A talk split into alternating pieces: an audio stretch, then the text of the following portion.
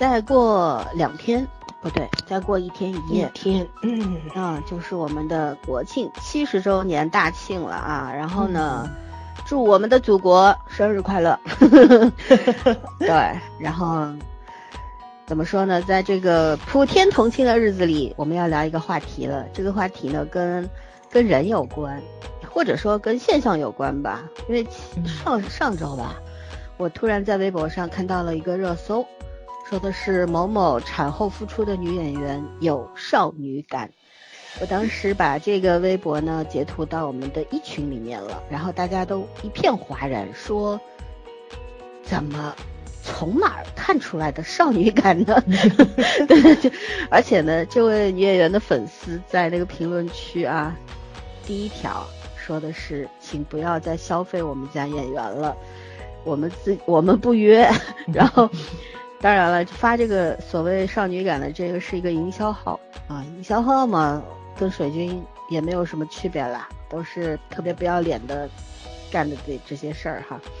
所以我们今天要聊的是什么呢？为什么少女感这个词儿现在还会频频出现呢？其实前几年是很流行说。各种年龄段的女演员有少女感的，对吧？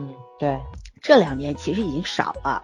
我真的是今年应该是难得看到这么一回，说哎，还还在提少女感这个词儿，觉得这个营销号可以倒闭了。这个更新迭代的能力比较差哈，现在不流行这一套，现在流行这个强大的独立女性了，已经。好吧。所以说，我们今天就要聊聊这个少女感背后的一些社会原因，然后为什么大家一定要强调年龄呢？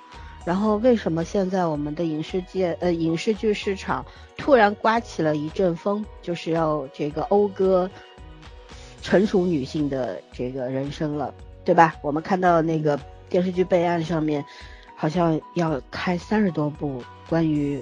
成熟的女性的大女主戏了吧？我非常忐忑。女性主义应该算是，也不算大女主，其实女女权主义，完全是女性角度的这种戏啊。对，但我觉得没有一部是可以看的。看了一下那个概要啊，因为我觉得咱们现在国剧的可能它整个它只是。就像拍任何一种类型的片子都会扎堆一样，对吧？呃，那个时候这个谍战扎堆，抗日战扎堆，婆婆媳妇儿扎堆，反正任何扎堆吧，任何的题材都可以这样子，一窝蜂的拍这个拍那个。所以这一波女性题材出来，我我反正是一个都不看好。虽然有很多优秀的女演员参演。但是我觉得剧本才是灵魂吧。如果这个灵魂不靠谱的话，演员再牛有啥用，对不对？当然，我们本着电视儿童那个这个国产剧忠实观众的心态来讲呢，我们也希望这个能够出优秀作品，也能够打打我们的脸哈，不要被我们说中了，不要每一次都被我们说中了。好的，那么我们还会今天还会有一个比较重要的彩蛋部分，就是我们的圈圈其实是一个。美妆达人对吧？他会在这个我喜欢看美女啊，对节目的这个后半程呢，会跟大家讲讲，如果一定你想要画一个美丽的少女妆呢，应该怎么怎么做啊？这一部分呢，我和枣儿完全不懂，我们就不参与了哈，让芊芊唱独角戏。然后呢，基本上今天的节目流程就是这个样子。如果大家有兴趣呢，就可以听下去；没有兴趣呢，就可以出去了，好吧？那么在我们正式聊清场，清场。对，在正式聊之前，我们就先还是介绍一下我们的微信交流群。我们的群哈，这个入群方式在喜马拉雅或者蜻蜓的每一期节目的文案里边都会有一个主播微信号的添加方式，添加了之后就可以进群了，非常简单。然后呢，我们的微博号啊叫做“细说三小”，四个字中间有一个点儿。那么这个微博号，我们三个人会每天都会去推一些我们喜欢的影视剧和综艺节目，嗯，写一些观后感啊，或者是纯推荐啊。我们经常会推一些已经这个失落的明珠啊，还有一些就是我们非常喜欢的一些世界级的大导演他们的很多经典作品，因为我觉得其实。根据这个数据上来看，其实看这些很久以前的这些经典电影的人数还是不多的，所以我们也致力于要推一推这些作品。还有呢，就是我们的公众号叫做三言两拍，跟我们电台是同名的，所以大家希望也能够关注起来，好吧？基本上就是这样了。那我们就开始聊吧，因为我都其实不太知道应该从哪里聊。说实话，就是这个国内的女演员走过少女路线，关键是对国内女演员就是极力追求的这个少女感。我们可以从前些年开始说起，比方说那时候整容风是吧？虽然大家都说都在怪韩国嘛，怪邻国嘛，说这个整容风就是邻国刮过来的，但是我就觉得为什么我们要受他们影响呢？这个原因我一直在思考，就是你看，其实韩国女演员很多整容是因为。很多原因吧，第一是他们那个那个那个民族的特性，就是这个长相、脸型啊什么的，可能不是不像我们汉族或者怎么样，他们会比较宽啊，比较方一点。然后呢，这是一个，还有一个呢，可能就是他们的影视的这个工业化很成熟了，他们就迭代太快了，更更新换代太快了。吗？不是我们家，我们家没狗。然后小区的，我把那个嗯哦，就是。如果女演员不够美的话，可能就失去了竞争力，对吧？等等的原因，还有就是韩国因为有这个韩流嘛，韩流所有的爱豆不管男女，他们都要整容，这个是在练习生阶段就已经要经历的事情了。所以整容这件事情在韩国就是等于像一个生病了吃个感冒去个感冒门诊一样的那种，对吧？没事儿就去这儿划一下那儿划一下，弄个皮肤科打一针什么的。但在咱们中国，说实话，也就是这十年开始流行的吧。对，然后前些年咱们国内就大批量的涌现了很多网红，都是锥子脸、大眼睛，是吧？这看看着跟一个医生动的刀似的，差不多，都跟双胞胎似的哈。然后呃，明星呢也是有很多明星，其实本身长得挺好看的，非常有特点，对吧？然后呢，莫名其妙又去整成了一个德行，所以说。其实从那个时候开始，我觉得整个社会的审美就变掉了。我一直在其实是对在思考一个问题，就是到底是这些明星网红带动了，不说带动，是带偏了整个整体的社会审美，还是大家的审美到了这个歪了他们？对，到底是这个供需关系是是怎么样的？你们怎么看这件事情呢？嗯，还还还是我先说，你说你说你说，嗯，其实我觉得是最近这些年审美单一化造成的一个挺重要的原因，就是咱们以前可能有有一阵是哈日，对吧？日流过来的时候，虽然现在就很多那个哈日的青年也也在说他们的那个发型啊什么的没有变化，还都是非主流的非主流，对，但是其实咱们现在去看的话。日本的造星能力强就强在，它到现在还是千变万化的，不论是谐星还是爱豆还是演员，他们的那个就是路数完全是不一样的，而且每一个走不同道路的那个演员出来的面貌也不一样。即使是谐星，你看到也有静一帮跟乌一帮两种，对吧？这奇形怪状的，也有很斯文走冷幽默路线的，他们也是分的个性化是比较多一点的。我觉得是从哈韩开始，就是老三说的，就是可能韩国刮过来那种风，他们的造星能力实在是太强了，因为所有的视觉冲击力都很强。咱是能看到，不论是男孩还是女孩，就是干干净净，这是首要的一个条件。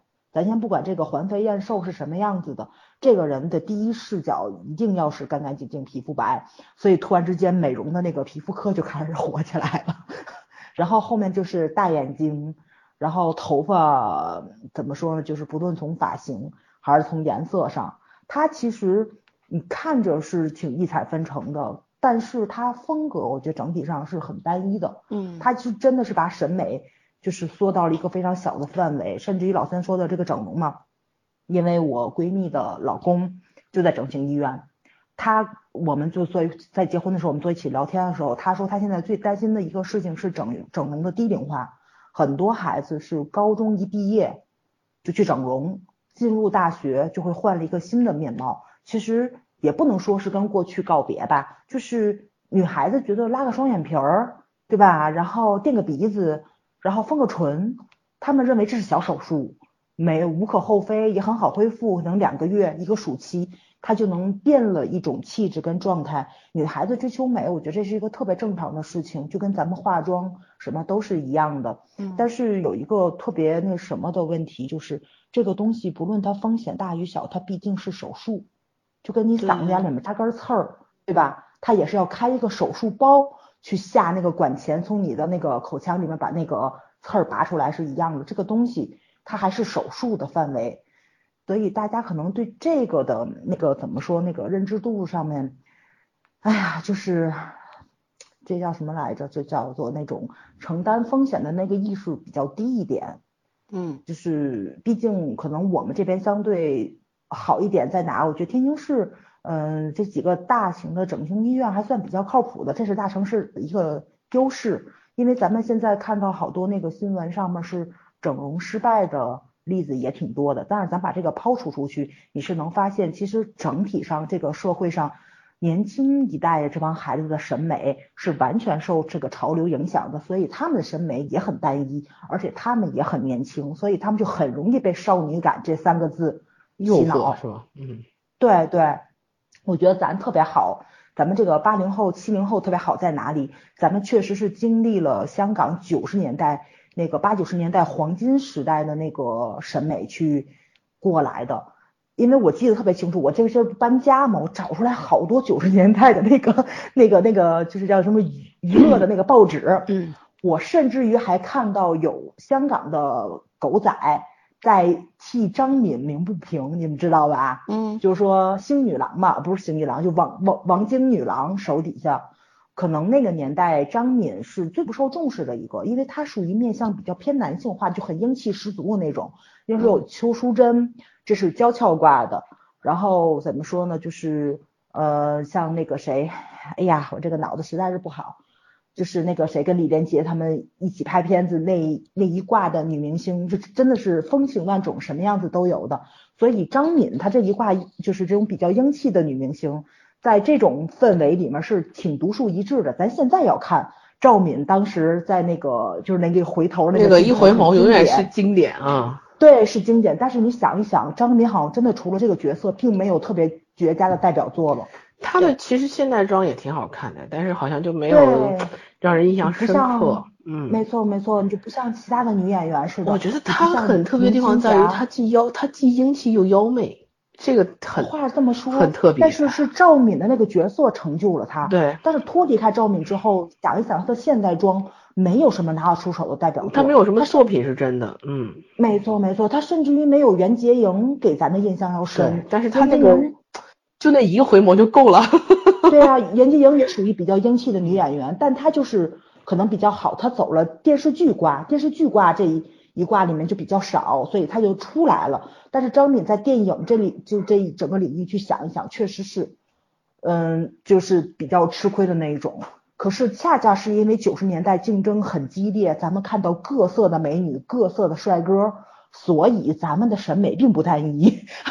就就以至于咱们坐在这里聊少女感的原因，也是因为咱们觉得这只是其中一种美，对吧？咱们还都很喜欢，就是像那个谁林青霞这种雌雄莫辨的，张国荣这种雌雄莫辨的美，他这种美是超越了性别的，而且他的五官其实并不完美，对吧？哥哥的身高也并不高啊，然后林青霞的那个外貌也也是局限了她的戏路，有些角色她是演不了的，但是有些角色她来演就很好，像东方不败。嗯，所以这个东西就是一个演员跟角色互相成就的一个问题，嗯，但恰恰是他们的这些问题，你让九十年代跟八十年代很好看，然后咱们现在就是怎么说呢？就是咱们的审美眼光也被培养起来了，咱们不会被少女感这三个字去诱惑，甚至于去洗脑，然后咱们能欣赏年轻孩子那种青春靓丽、活泼、非常有活力的这种美，咱们也能欣赏四十岁的女人风韵犹存、智慧挂。的这种美，对吧？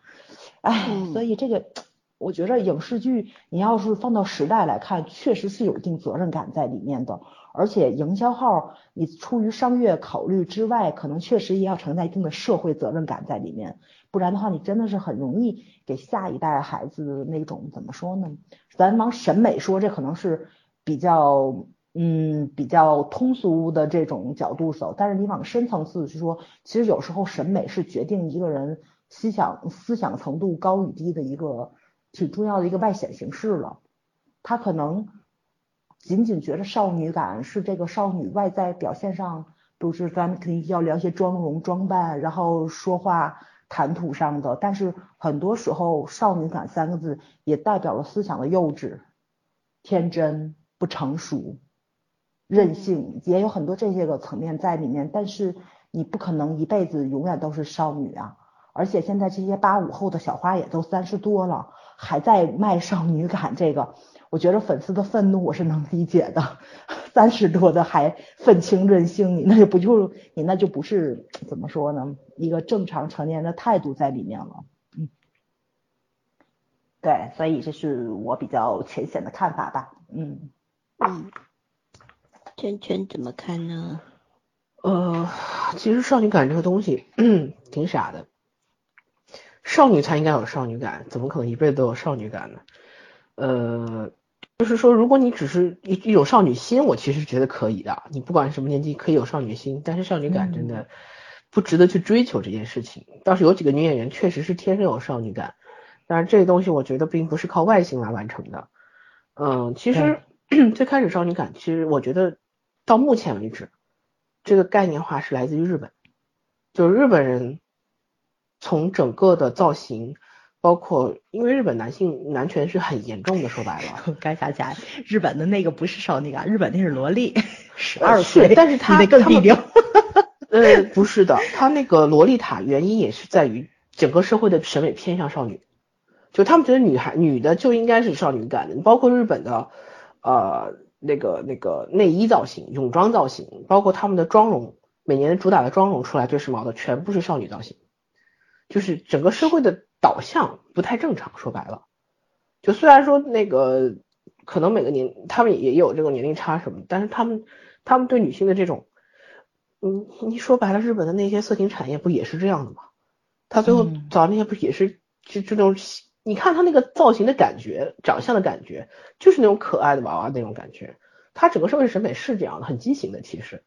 然后，但是 在日本，其实这已经成一种文化。可是韩国其实不是，韩国我觉得它是模式化，就它对工业化的，对它对于它是处于对西方的那种强崇拜，然后导致他现在就对那个审美特别模式化，有点嗯怎么说呢，过于嗯。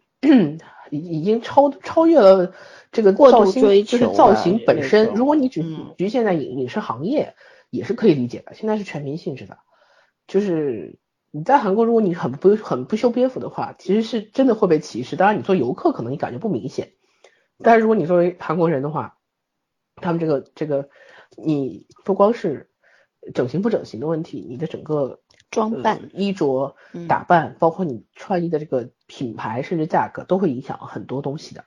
所以其实，呃，韩国是韩国也也这个这个导向也不太正常。然后我觉得现在最搞笑的是，就是中国完全吸收了不该吸收的东西，然后 就是然后留下很多就是人家正儿八经也在进步的东西，我们现在反而停下来了。我觉得可能跟时代也有点关系。为什么？我那天想了想。因为我一直在看造型，就是我是真的不太懂现在孩子们的审美嘛，但是我想去了解他们到底为什么现在审美是这样子，就是包括很红的杨超越，我一直真的找不到她美美的点，你知道吗？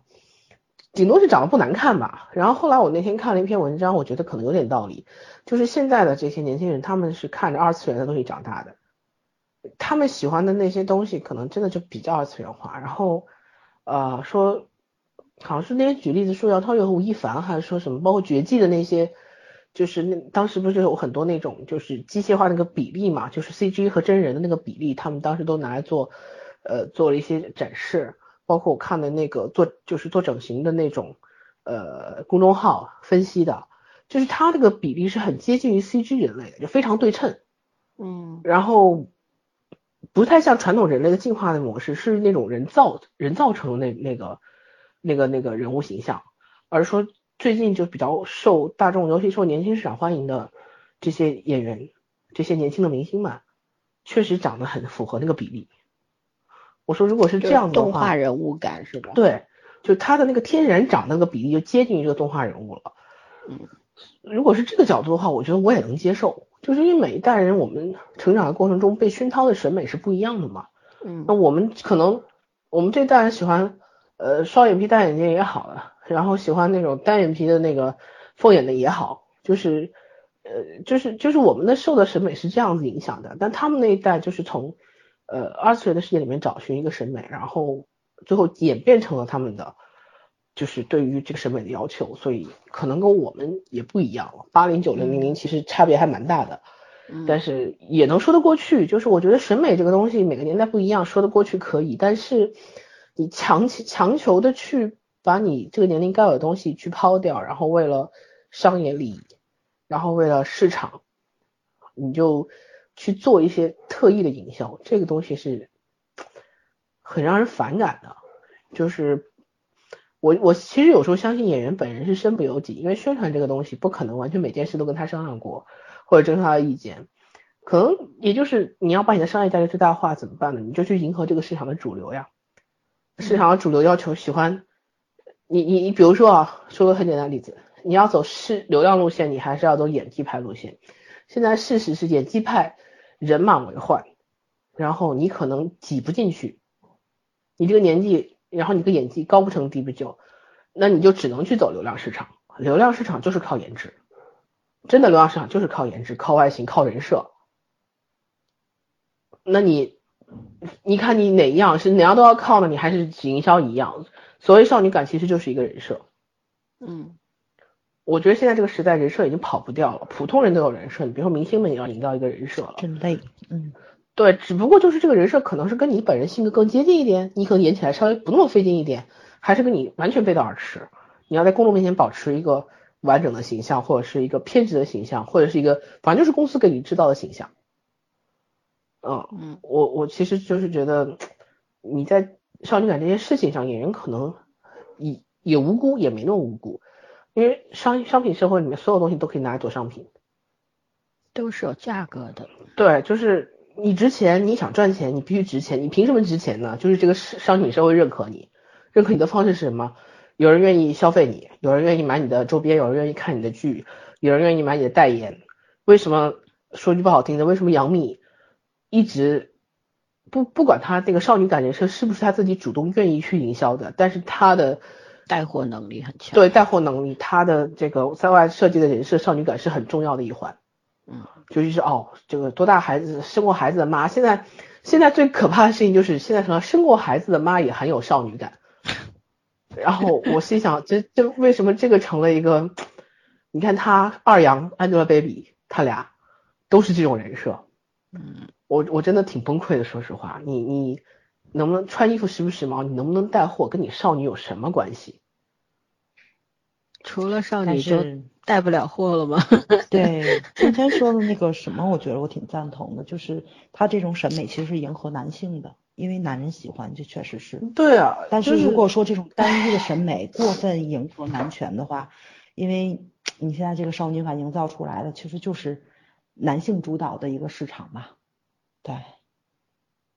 但是 像他们这样的人，其实女女性粉丝也很多啊，不仅仅是男性粉丝，男性粉丝刚才一激动把手机摔地下了。他对他其实是就是说，他这种审美是迎合男性的，但是他影响的是女性粉丝，他影响的不是男性。嗯，这个是有一点点可怕在的，因为毕竟他的女孩子带货，这个货肯定带在女人身上，不可能是男人买的呀。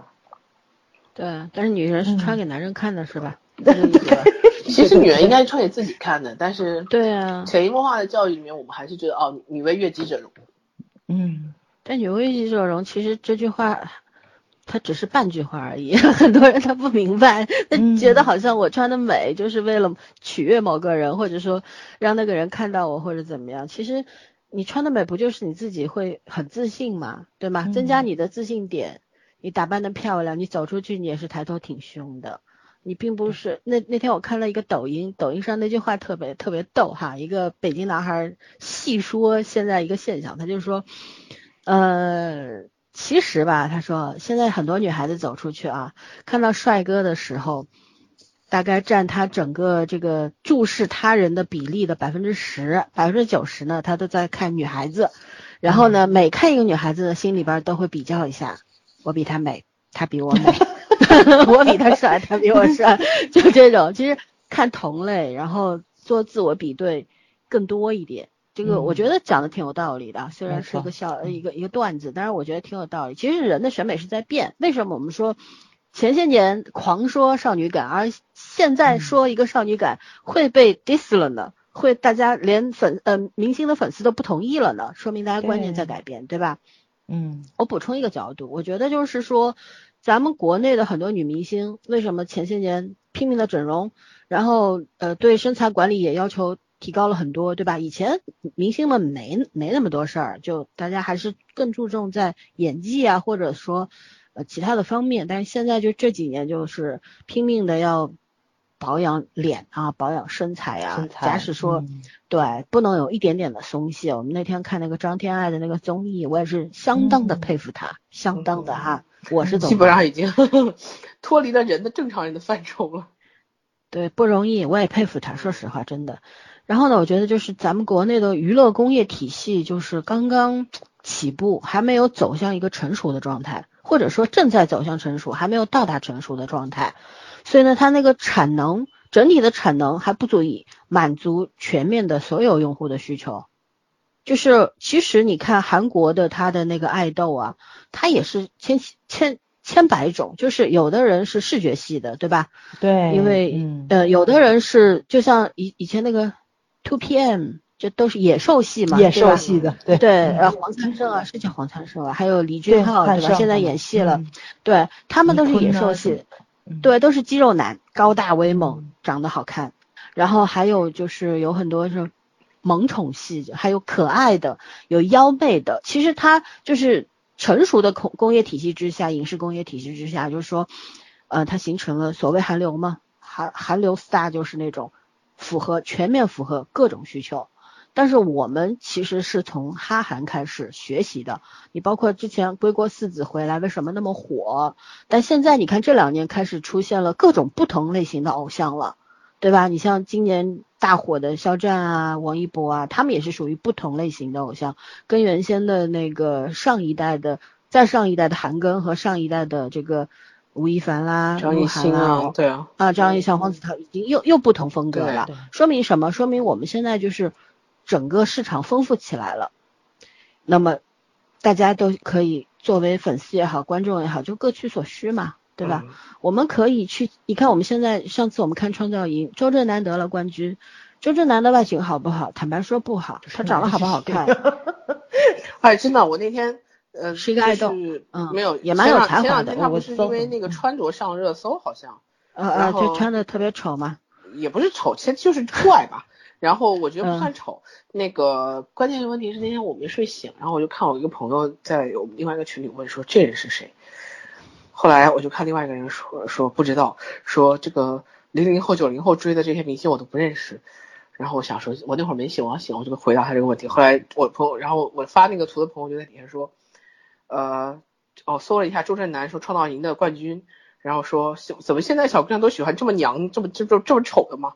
我心想说，唉，其实我想公正的说句话，周震南在台上的时候真的很帅，好吗？他只是私服可能更有个性嘛，就是现在这些年轻的小孩子，嗯，其实是蛮有蛮特别的嘛。对啊，周震南嘛。就是蛮特别的。我查到一个周正南，周正南是台湾大学经济研究所硕士，吓我一跳。啊，因为你没有看《创造营》，所以所以你不知道。然后他在台上真的很帅，然后很有才华，只是说他可能他的那个审美和我们这一代人的审美又不一样了。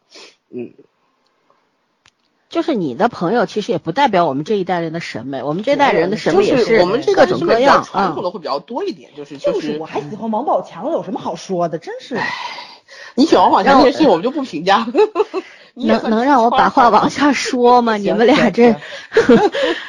好，说到周震南，对，其实就是说，呃，说到周震南，其实就又又扯出另一个词儿，高级脸啊。这回头我们等会儿再说。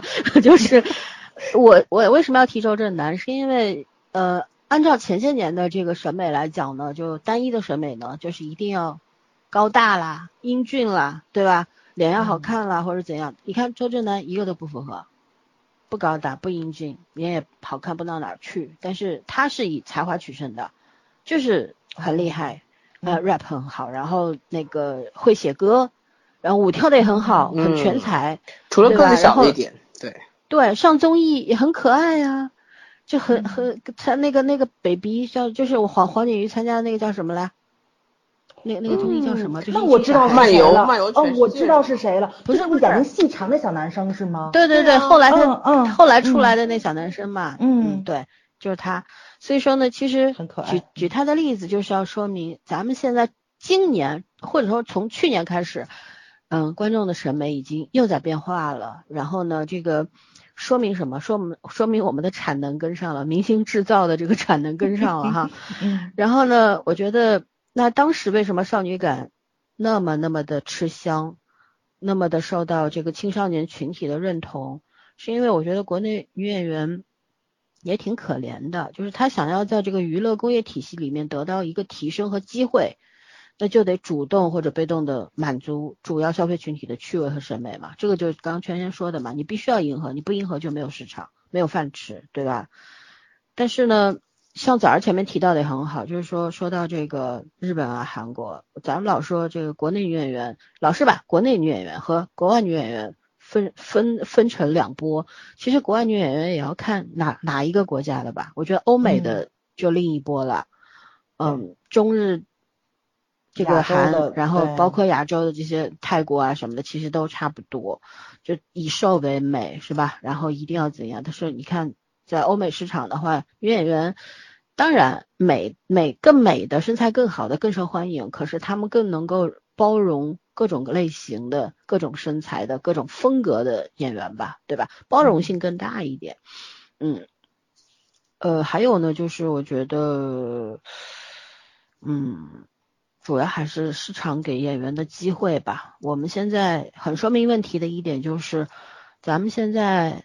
电视剧、电影里边看不到三十岁以上女性的很正面的故事，就中年人和老年人，老年人在电视里的角色大部分就是恶婆婆、恶公公，是吧？嗯，丑陋的父母这样子的角色，就是其实咱们老年人可爱嘛，有很多非常可爱的老年人，有的时候可能有些人的行为举止不太符合我们年轻人的审美和需求，但是呢。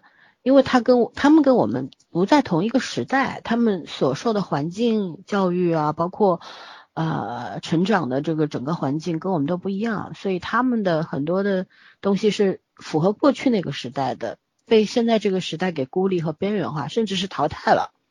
所以我们需要更多的花时间去了解他们，然后教教他们，是一个反哺的一个这么一个过程。可是。老年人其实，在影视剧这个环境里面，他没有受到公正的待遇吧？那么撇开老年人这一卦的话，我们讲中年人，包括我们这些中青年，其实也是没有市场的。我觉得我近年来在国产剧里边看到的最正常的一个角色，就是我的前半生里面袁泉的那个角色。嗯，对，对吧？叫什么忘记了？但她至少是一个正常的职业女性的形象。穿着打扮都非常的有自己的品味，很好看。唐晶，然后很对唐晶很帅气，然后在职业上也是有自己的追求。嗯，对对，朋友有情有义。然后当受到伤害的时候，他也会反击和抗拒，就是其实是突破了很多对女性角色的那种啊，怎么说呢？限制吧。对，限制对。所以，但是我们在很大很多的影视剧当中是看不到这种角色的。你像为什么三十几岁的女演员还在演校园什么高中生、大学生？这本来就是一件很可怕的事情。李光洁都回去演十几岁了好吗？别说太不像了，男演员都开始返老还是，就就是很奇怪。你你什么年龄的年年龄的人应该干什么年龄的？就什么年年龄的演员应该演什么年龄的角色，这是最基本的，你要匹配。因为你让一个三十岁的人去演一个十几岁的人，你从外形上不知道是难在难为谁到底。是咱们为什么咱们有时候说有一些呃青春片很好看，那是因为什么？我们在那些嗯，青年的角色身上看到了青春的样子，对吧？但是从内而外散散发的那种青春气息。可是如果你让一个让一些三十多岁的人，或者说接近三十三十岁的人去演十几岁、将近二十岁的这个年龄的角色的话，那就是满满的违和感。我印象很深的就是那个小小的愿望，就是那个叫彭昱畅是吧？然后。魏大勋还有王大陆三个人演的那个，我是没有看电影啊，嗯，因为他第一他是翻拍的，第二他阉割掉了最重要的那个性文化的部分，所以我抗拒这个电影，我没有看。但是我看了一个评论，那评论写的特别好，就一句话是很重点的，拎到重点，就是说为什么，就这三个人啊，他们太成熟了，他们完全没有高中毕业之后的那种毕业生的那种。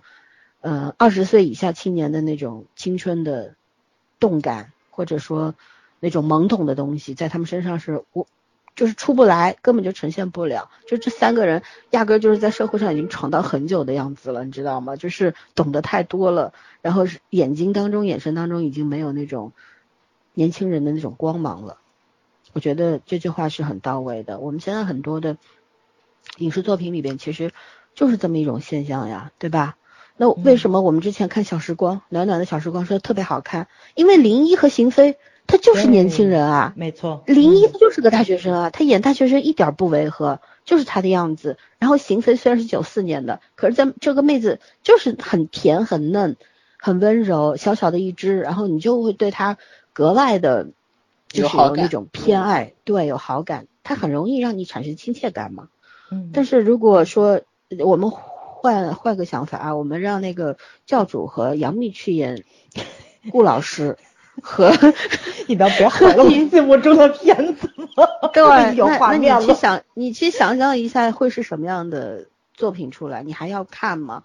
对吧？早说今这个到年底之前吃饭都不用放油了。我真的是无处不在的壁咚，肯定的。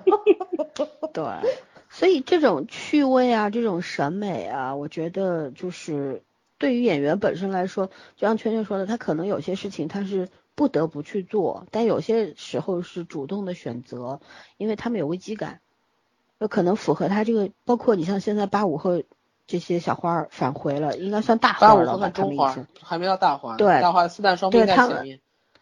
他们回来杀回这个小荧幕之后，其实跟年轻人在抢饭碗嘛。他为什么要强调少女感？不就是？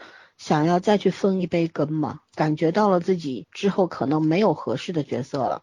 咱们就说这些八五后的这些小花，你觉得他们现在还能还能有什么合适的角色适合他们？要不就古装，对吧？要不就是那种那个装年轻嘛，这个青春校园片。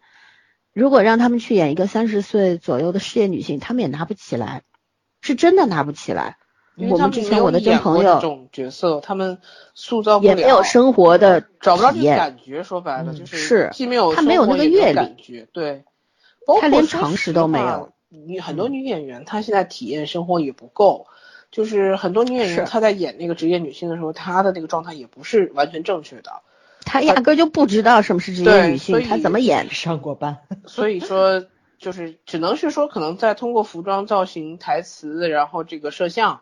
给他去找这种感觉，给他营造这种感觉，但是终归那个离我们感受到那个人设还是会差一点啊。这个我就想起来说，前一段说巩俐说，巩俐接戏永远都是差不多十个月就就是八到十个月的时间去体验角色，就你要把你自己做成这个职业，不管你是演什么职业，哪怕你演无业妇女都是这样的，就是你要把人沉浸到这个角色里面去，你才知道。这还是一个，这还是一个有悟性的演员。你如果碰到悟性差一点的，可能更做不到他这个程度。但是我觉得这个态度是是对的，就你要给时他给他时间。我觉着是他们以前接触到的工业模式就是这样子的，因为咱们就咱们现在别说看。就是现在的综艺啊，咱们就往前倒两千一零年的台湾综艺采访，那是最早的一批台湾的艺人来大陆捞钱，哎，不用捞钱这个词，就来大陆工作，因为咱们这边工资给的薪资确实比较高，就是特别早一批的，像什么那个香港的蔡少芬他们那批不也来吗？回去接受采访的时候，他们也说了，大陆的氛围就是在进剧组之前先开剧本会议。每人厚厚的一本，然后你是能看到，不论你是演什么角色，其实你是一个非常非常配的角色，然后整个剧本也是给你一整本的。然后他们说台湾不是，台湾就是你演什么戏只给你当时那一场戏的，你演几场给你几场。其实这是一个怎么说呢？他们觉得就是大陆有钱，他舍得投入资本，他其实是让你不论在这个剧里面你是什么样的角色，你是知道这是一一整部戏在讲什么，就是你是能看到咱们大陆的这个整体创作氛围是什么样子的，从编剧到导演，而且编剧是有很大的权利，他是要现在现场去讲戏的，然后跟导演要配合。然后咱们现在看韩剧，咱们有试读剧本的那个什么，其实就跟咱们以前开的那个剧组会议是完全一致的。但是你现在在看这帮嗯年轻人再去演戏，我的天呐，文替武替一堆替，也没有听他们说过什么剧本会议，可能这就是 尬戏已经尬出来的，就是嗯大家就是想快速的把这个剧推出来上星播放，然后有这个流量，然后。能够快速的投出的资本回笼，它就是这样一个特别赶趟的这么一个事情。其实我觉得，呃，这个话也不能完全这样说，因为怎么说呢？有的时候不是演员能选择的，就是投资方选这些流量明星们是因为什么？就是因为知道钱能赚得回来，他也不在乎这些人有没有演技，他也不需要这些都是人都会演戏，都会演戏，他就只要。你是我的票房保证，你存在这个戏里面就可以了。粉丝人一看，然后出周边愿意买，就就行了。我之前看窦文涛那个圆桌派的时候，就是当时柯蓝就说，因为柯蓝也不是专业演员出身嘛，他说他那对他那时候就是去拍戏的时候，还会有专业的老师教他什么，就是那种最基础的知识去培训嘛，在现场台步这个步子应该怎么走，点应该怎么找，因为他毕竟他是半路出家的这些。他说现在。那片场是根本没有这，就是根本没有这种这种老师去培训，就想怎么来怎么来，就特别业余。他他都觉得他们都算专业的，所以你想想现在这种怎么说呢？这个这个这个也不能说工业流程吧，就是这个赚钱的这个动力已经到这个程度。对，我不在乎你，我就不在乎让你演成什么样，你演成什么样我都能赚到钱就行了。所以我觉得这个其实年轻人有时候他们也很无奈，就是。呃，商业价值加注在身上东西太多以后，他已经没有什么选择权了，就所有的人都都是筹码。就是萱萱，你要就是就是我明白你说的是什么意思啊，我特别明白。嗯。但是咱们也看到很多，就是比如说老一辈的人在现在接受采访的时候也说过个别的例子，不就是吗？那个主演跟他没对过戏，他都没见过，他后来不就说嘛？就说那个文替的那个那小演员，要不你来演吧，我觉得你演的挺好的。是，就是很多人是有这种情况的，就是这个就是替身是比原主演的要好，而且很多情况是存在这个的，而且我觉得很正常，这是一种乱象吧？对，这很这是很正常，就是说哪怕你是一个想好好演戏的人，然后所有的人都告诉你你不用好好演戏，你往那一杵，你就能赚钱了。所以我觉得没有人人性是可以经得住考验的，你知道吗？就时间长他也会误解啊，我只要存在就能赚钱，那我何必好好演呢？真的应该说，这就是生产者和消费者一共共同制造出来一个一堆垃圾幸存 幸存者悖论，卖就是卖的越好的，比方说少女感，比方说高级脸，那就是观众最喜欢的，对吧？你你一旦认认定了这样一一条悖论的话，那就是说，哦，既然是观众最喜欢的，那我们就拼命的打造这一类吧，没然后好了，嗯，对，然后就。出现了说，哎，这届观众不行，这样这么一个更更可怕的结论来，然后大家都都觉得不公平啊，为什么说观众不行了？明明是你们市场主导的，对吧？但是市场又是观众推动的，这个东西就是恶性循环吧？我觉得就是。嗯。而且现在有个特别奇怪的现象，就是编剧不存在于这个创作班底里面，除了那种大编剧，就像高满堂他们这种。真的是名声在外的编剧，你看有多少就是那个电视剧播出来是有编剧的，你甚至去百度百科查你都查不出来，就根本不存在编剧这个行业了，不拥有姓名，对，不存在是不拥有。然后我难得会看到一些剧本，然后我觉得哎这个剧本不错，然后去找编剧扒不出来，然后就是那个特别可笑，就会有一些呃作品，然后底下写什么某某导演作品，看某某导演是谁啊？我去专门去翻一翻。啊，作品一个没听过。嗯，你们俩又跑题了，我往回拉一下吧，好吧，拉一下这个咱们这个女演员对少女感的这种饥渴哈。一个呢，我觉得咱们中国女演员啊，特别焦虑这个皮肤保养和这个少女感的身材的这种。少女身材这个东西是真的，很多年前就有人说，十三岁的背看是，就是十三岁的身材，三十岁的胸。这不叫童颜童颜巨乳？对啊，就是这个，就是这个审美审美导向啊，到现在也还是男权的审美吗？这不就是还是这样子的？对，就是现在对女性有各种定义嘛。你比方说要瘦，对吧？腰要这个什么 A 四纸 A A 四纸的这个宽度，对啊。然后呢，这个胳膊呃什么要这个什么胳膊来着？手臂是什么臂？是什么？啊，对，然后那种就是很修长少女背是吧？然后腿要长，薄嘛，上半身要薄。嗯嗯，好的。这个呢，当然了，现在反噬了哈，女性对男性也有很多的定义，都是一样的。男男的一定要身高要够，对吧？要一八零以上，这个要有六块腹肌，这那的，然后这个要什么？最好是什么？这个宽肩窄臀，呃。窄臀还是什么来着？翘臀还是窄腰啊？反正我我也说不清楚啊。反正男人和女人就现在成了敌对阵营，就是各自为对方做了很多很多的设定。你不满足这个设定，不不就是不符合标准，那么你就是不行，对吧？那我觉得明星可能对受到这种这种市场的这种呃怎么说呢？这种限定的话，追逐嘛，是受到这种市场的限定了之后，我觉得。呃，产生焦虑感是必不必不可免的吧？应该说是因为咱们中国还是说到这个类型化程度不够丰富这件事情吧。我觉得就是第一，我们刚刚说到了给女演员提供这个角色选择的范围就很窄嘛，几乎就那一两类，对吧？没有别的。你看女性角色，女女性演员基本要不就是古装宫斗，对吧？要不就现代婆媳，要不就是谍战里边演一个什么女特务。嗯，对，呃，要不女地下党员，要不就是现在这个所谓的马上起来的那一波啊，女性主义题材，就我们看不到多元化的东西。其实咱们女性和男性没什么区别吧，在社会当中都是在承担一样的社会职责，可能还更多一点，因为在家庭当中还要承承担这个。相夫教子啊，然后这个做家务、侍奉长辈的很很多很多的这些对迎来责任，嗯，对，所以女性角色为什么不能多元化？这个才是我们要去考量的、思考的一个问题吧。这是这是一个社会现象的一个非常大的社会现象的折射，对吧？然后，嗯，而且对于女演员来说，就是她在这种，嗯。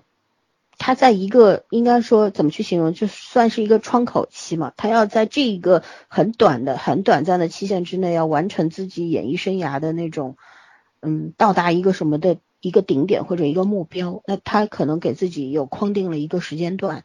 如果比方说我从二十岁出道，然后我到二十五六岁之前，我就这短短的五六年，我就要达到一定的这个。地位，江湖地位，如果达不到的话，我可能后面转型就很难，嗯，可能后面就根本就没有角色要演，所以他们那种焦虑感是很深的。我就觉得从张天爱的那个节目里边，我就能看得到。说实话，张天爱也不算混得好的吧？张天爱他怎么可能算混得好呢？你想，他也是网红剧，非专业出身，是。然后到现在的话，应该也就算个有没有到二线？其实张天爱挺，他那记录还挺挺波折的。一开始他签几天签的，虽然一开始是不错的，可能也是后面没跟上，就是作品还是跟不上。嗯，对，就拿他只是举这个例子，因为不管他有可能实力是够的，但是他没有机遇或者怎样，所以他你看他一直在我说我为什么佩服他在这个二十四小时的。是这个保养啊，还有健身啊等等，睡觉还要在那个是什么灯，紫光灯还是什么灯下面睡？我天，如果是我的话，有光我绝对睡不着啊！所以我我特别佩服他。我觉得就是演员是再怎么样，女演员特别可怜，就是在努力的，呃，怎么说是在迎合这个很单一的这个需求嘛，然后要拼了命的延长自己的这个演艺生涯，嗯，对吧？一定要，因为大家都知道，一旦过了二十七八岁，后面就。除非你成了国内知名的什么四大啦、五大啦，你要不然的话，你就没有机会再接戏了。你之后连广告都接不了，那广告就充分说明你的流量嘛，你的受欢迎程度。如果这些你都没有的话，那基本上你就等同于消失了吧，对吧？这一波年轻演员和咱们以前已经成名的，你比方说，你就像俞飞鸿，他曝光率是很低的，但是为什么他的知名度一直在呢？对吧？当然这是有很多原因的，我觉得很重大的一个原因就是因为他的那个年代要比现在好。有时候年纪大也是有好处的，就是你在那个时候已经打下了江山了，所以这个江山也不太容易被取代，因为他那个是很独特的，很少有人能够能够取代他吧，他那一挂的，对吧？嗯嗯，所以我觉得，反正总而言之，就是现在这种所刚我们提到的幸存者的悖论，其实就是一种恶性循环嘛。然后女演员，我一直对女演员是格外同情了，我就觉得。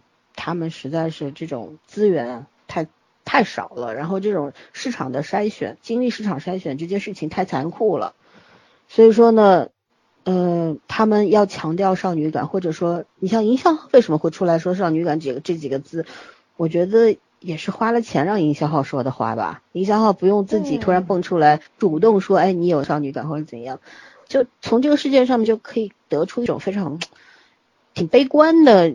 一种结论吧，或者说，我甚至于对这这些这一波女演员都有一些同情了。就是其实按照他们现在，你看都结了婚了，然后呃夫妻双方都是演员，对孩子啊，然后其实已经是已经是有江湖地位的，钱也挣了不少了，对吧？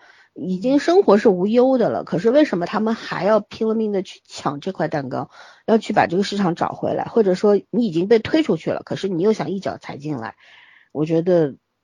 就是这个就跟普通的所有的不管是男人女人一样，不管男女老少一样，就是我不想被淘汰，这是一个最本能的一种渴求吧，对吧？因为我我达到过顶峰了，然后你让我激流勇退，或者说我甚至都没有激流勇退的机会，就直接直接被边缘化，甚至被淘汰的话，那不甘心肯定是有的呀，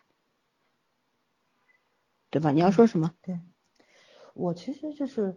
嗯，不太喜欢国内女演员去营造这个少女感，一个原因是国内啊，它这个不只是说买这个热搜，咱们自己的女演员去做这个，你是能看到一些欧美的明星，对吧？可能在咱们这边进行一些宣传，也用少女感三个字。关键是他们在欧洲的时候，比如说像一些欧美粉是很清楚的，他们的人设跟他们自己的那个就是说真实性格完全跟三个字是没关系的。这边在脱口秀上面，女演员自我还在调侃了，老娘终于到岁数了，不用跟男演员演亲热戏了，咱这边营造少女感倍儿尴尬，你知道吗？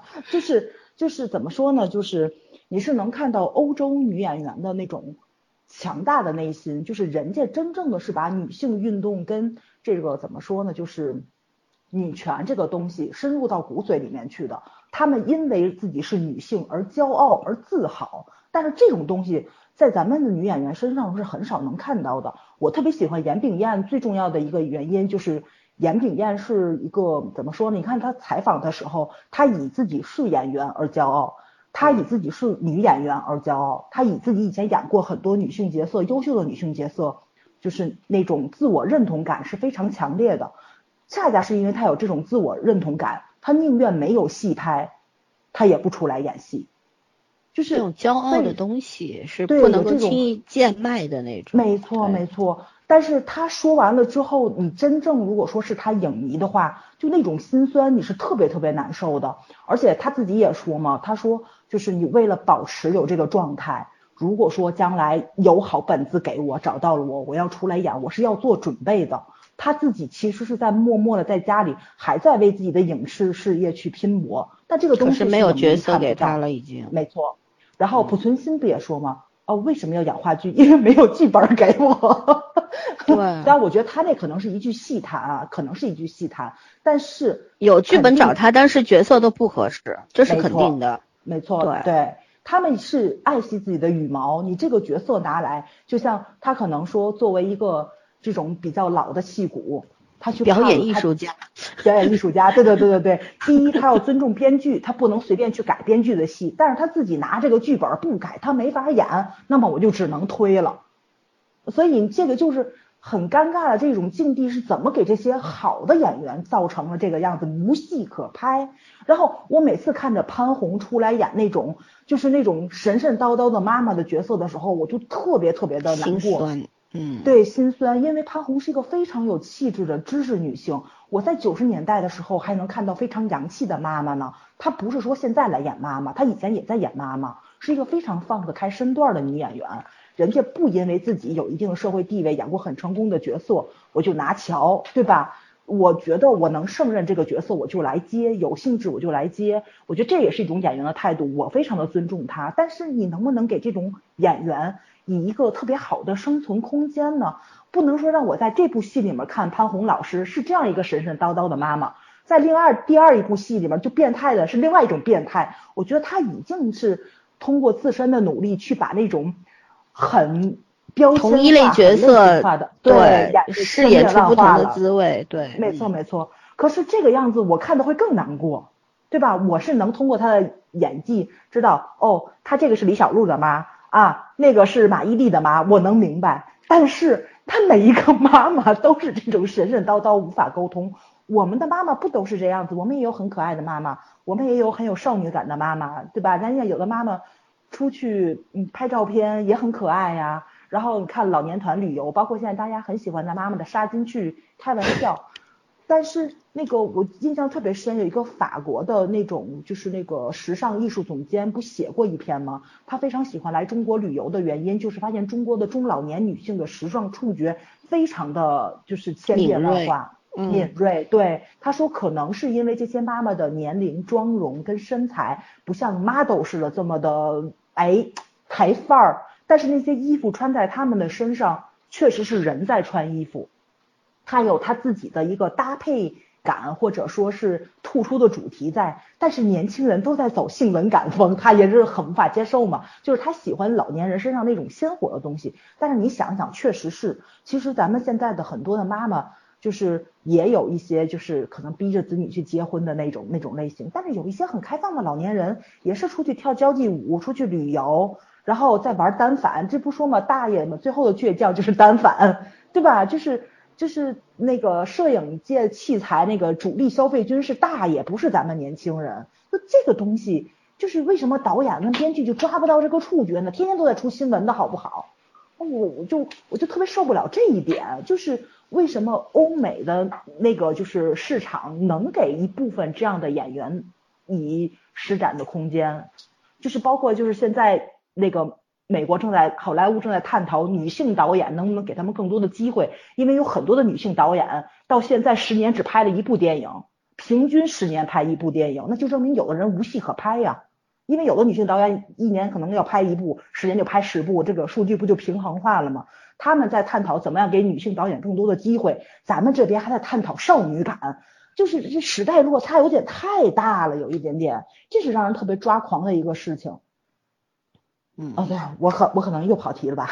没跑题，想挺好的。我觉得我可以接着你这个，也说一个小小的结论吧。我觉得这个就是为什么你刚刚提出一个问题是什么？你就说你你不能够去接受，也也想不通为什么非要这么单一化，对吧？所有的角色都是扁平化的。其实咱们现在很多的，包括主要是电影嘛，或者说一些所谓的职场剧里边，女性角色其实。她们她们所扮演的都是一些中产以上的女性，你比方说，或者是精英女性啊，记者、医生、警察，对吧？然后富豪，什么总总呃总裁助理呀等等呀，或者说什么高知啊，或者是名牌大学的大学生啊啊等等，其实这些角色都是算是社会比较中上的那种一个层次吧，社会精英形象的。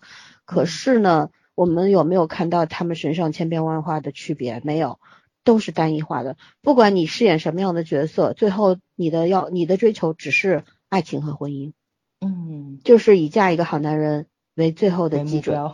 对，就就就这这个没有没有别的，他不去强调一个女性应该怎么样去实现自我的价值，对吧？然后没有没有讲去去讲这个女性角色如何与自我和解。如何与世界和解等等都没有，女性是没有成长的。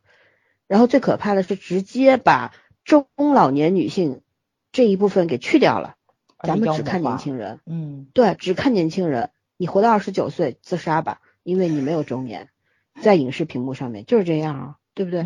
对。但是我觉得这个是，这个其实就是反映出一个问题嘛，就是那种我觉得是这个整个影视的决定影视市场的这部分人，他们可能做了一个所谓的数据采集嘛，做出了这个综合了很多的这个市场因素之后。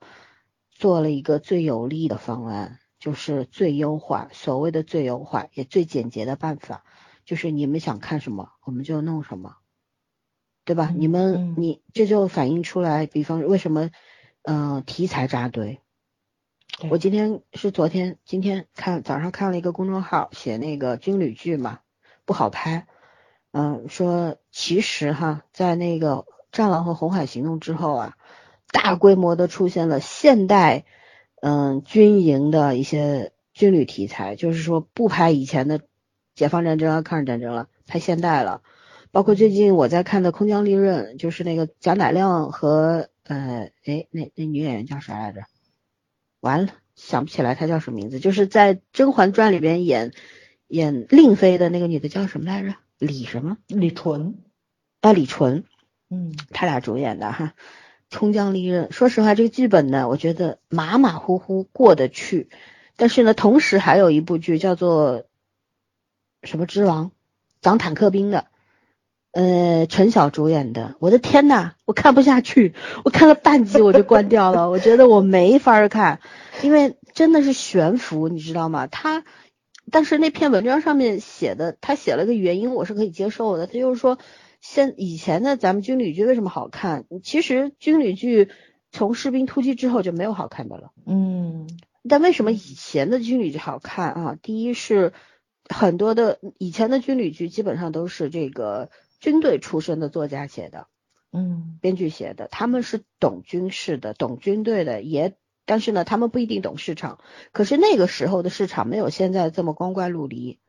那个时候的大家的审美也不像现在这么单一化，或者说所谓的多元化，就是更挑剔或者怎样。就那个时候，大家做事的人也是严谨的，观众也是严谨的，所以它是一个良性循环。然后到了现在呢，就是出出现了很多的问题是什么？还有一个就是市场导向问题。除了那个创作的班底不专业，作家不专业，很现在很多的作作家是。都是门外汉，而且呢，现在喜欢写兵王，就是呃，要不就是刺头兵，嗯，比方说《战狼一》里边的吴京，他也算刺头兵，对吧？嗯，是个兵王吧？因为那个作品是那个剧本是冯武妖姬写的，冯武妖姬写过《弹痕》，写过《鬼刺》，都是兵王。包括现在那个杨洋在拍的那个《特战荣耀》，也是根据那冯武妖，嗯，冯武妖姬的一个作品叫什么？我是特种兵啊，不对，是什么？反正忘记了小说名字。我看了两章，我也看不下去了。我的妈呀，写的啥呀？但是后来一看那个改编之后，好像还可以，所以我那个剧也会关注的。那说明说这些是说明什么呢？就是说现在你看大量的从网文小说里面去拿军事题材来做剧本，是一个很大的问题吧？第二，对，所有负责改编的人他不是军队出身的，他对军队文化完全没有了解。别说军军队文化，他对。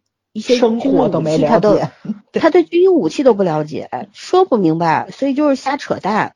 然后呢，还有呢，现在就是，即便你拍了一个还不错的剧本，拍的差不多了，可是现在要，比方说你拍武警，那你就要武警武警的这个某某某单位去审核；你拍海军，海军审核；空军空军审核，就这样来了。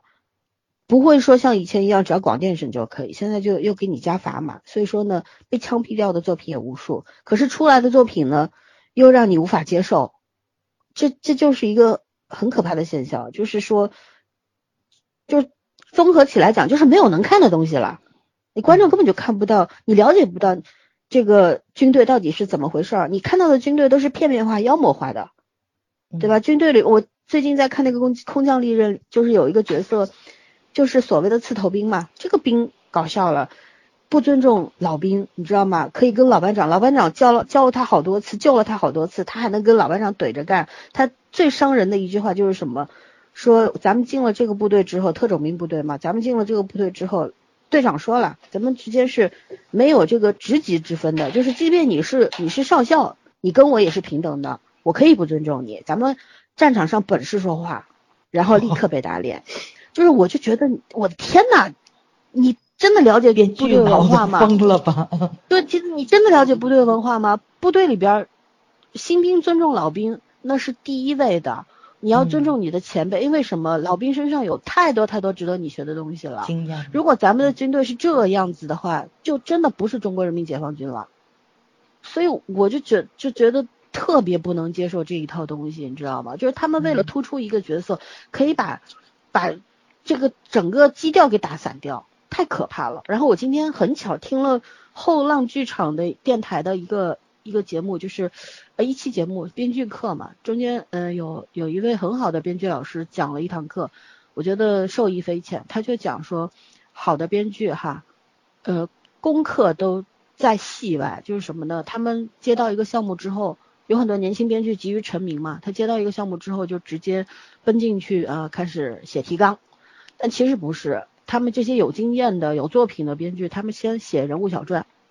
嗯，他们觉得一个人物的小传是最重要的，这个人物立住了，后面不会，那你整个作品出来那个方向和逻辑是对的。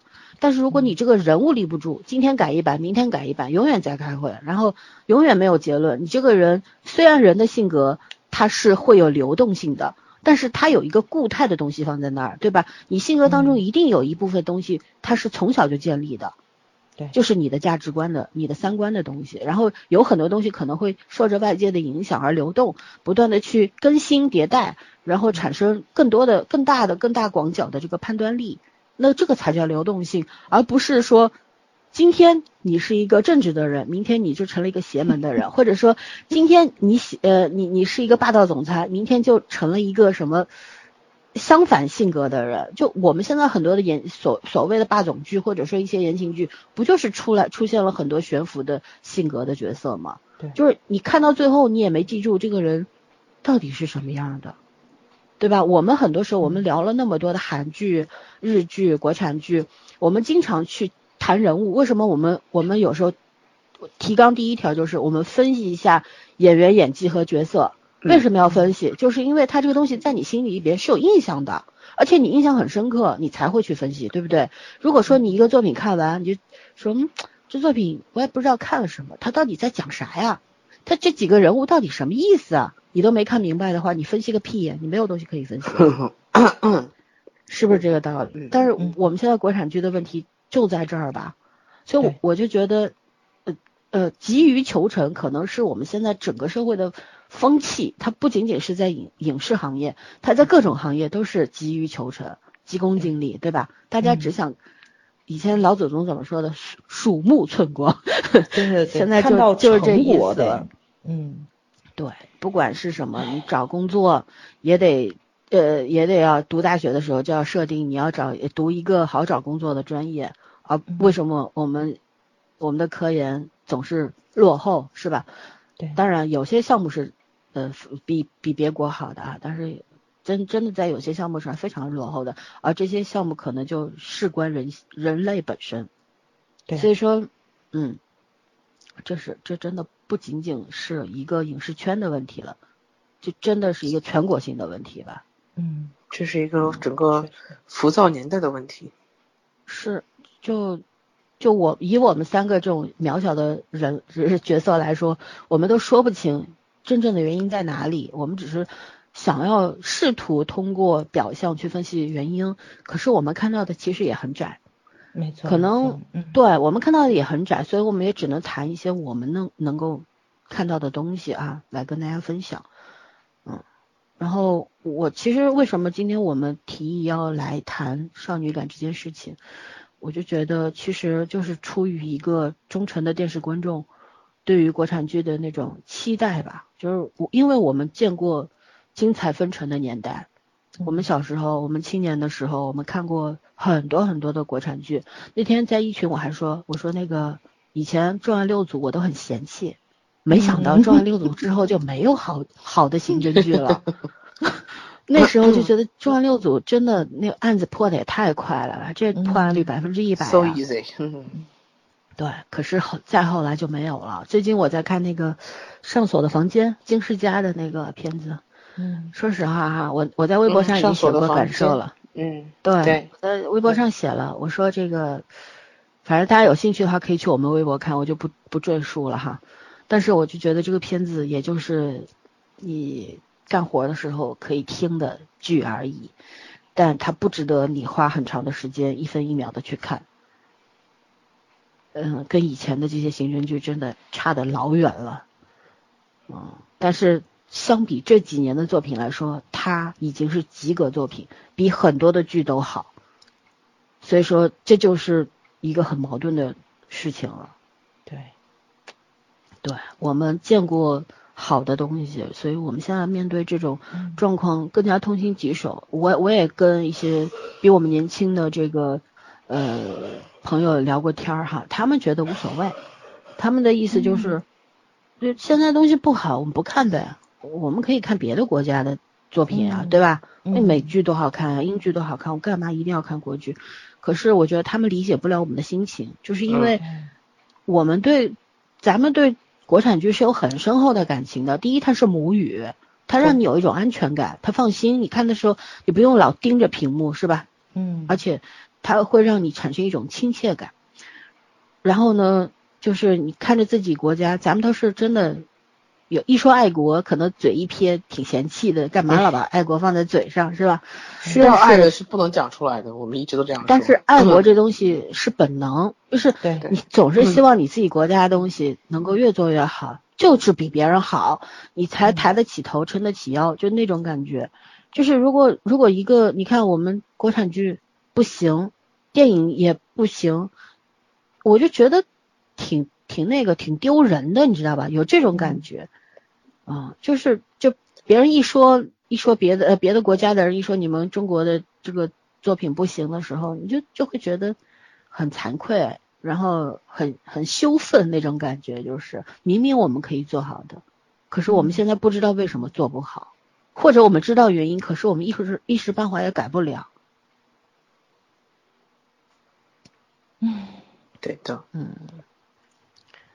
所以，呃，我今天看一个文章，他说，说到这个女性电影啊，就是说到一个概念，叫做贝克戴尔测试，说是一个美国漫画家埃里森贝克戴尔借漫画人物之口说出来的这么一个判断一部电影是否尊重女性的标准哈。说一部电影里必须有至少两个有名有姓的女性角色，她们之间必须有对话，且对话内容不能只涉及男人。对话还得完成的异常出色。事实上，除非涉及到政治或军事上的男性对手，这些故事里的女性都甚少谈论男性，也甚少谈及爱情。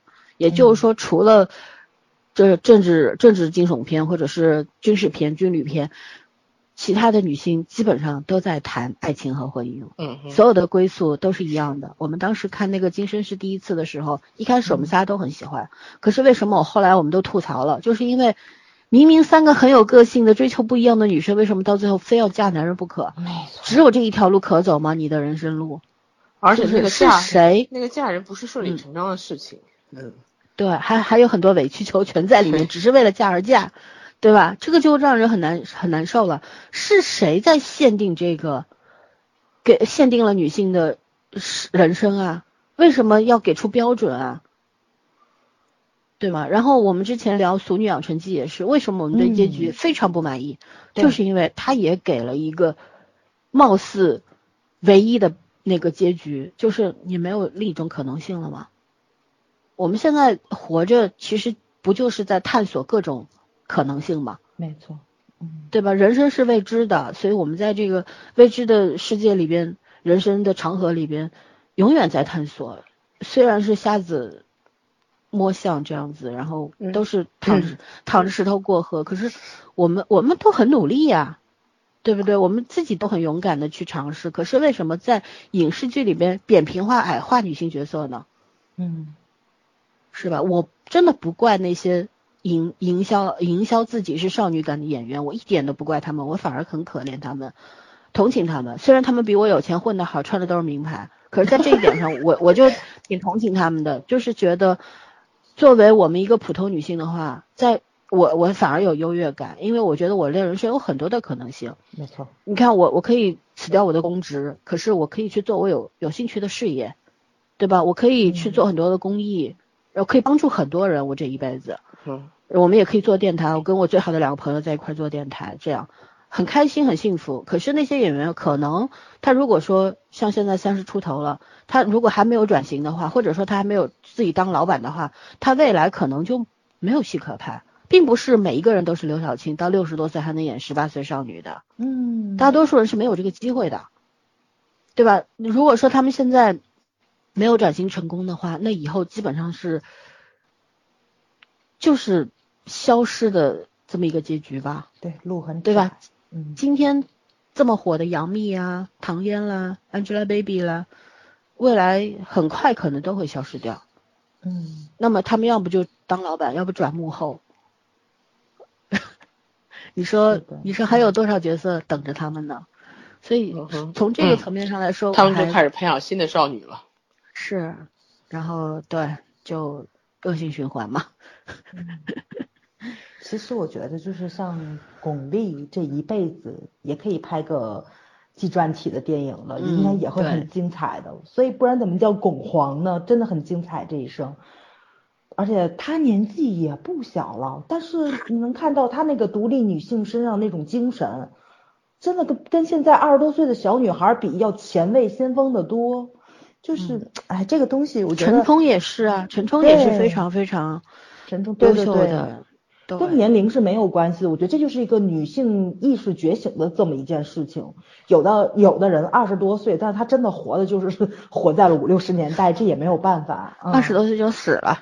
也有的，对对，就不就是审美这个东西啊，反映一个时代的面貌吧。我觉得就是还也反映了，那这个时代是有人组成的，那也充分的反映了人广大的这个人民群众、电视观众对这个这个审美吧。就是大家如果说大家都是审美单一的情况下，那这个市场确实会制造出来东西会很难看，而且会让你。觉得绝望，我就很很多时候看到那些粗制滥造的作品的时候，我真的有一种由衷的绝望感。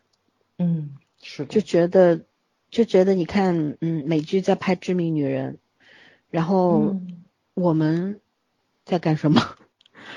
就就有这种拍得出来放得出来吗？想想我们啊，还有包括嗯，看到这个。这个营销号只会用少女感、高级脸去营造这些，呃，做推广的时候，或者说带带这个话题的时候，就觉得咱们的中文博大精深，为什么你们这个词词汇量这么少呢？就就不能写点别的东西出来吗？对吧？其实观众根本就观众他单一吗？我觉得不单一，广很多的观众是这样的，就是他可能不知道自己。究竟喜欢什么？可是当出现一个好的东西的时候，他立刻就会明白，我喜欢的就是这个，嗯，对吧？但是还还有一些观众是什么？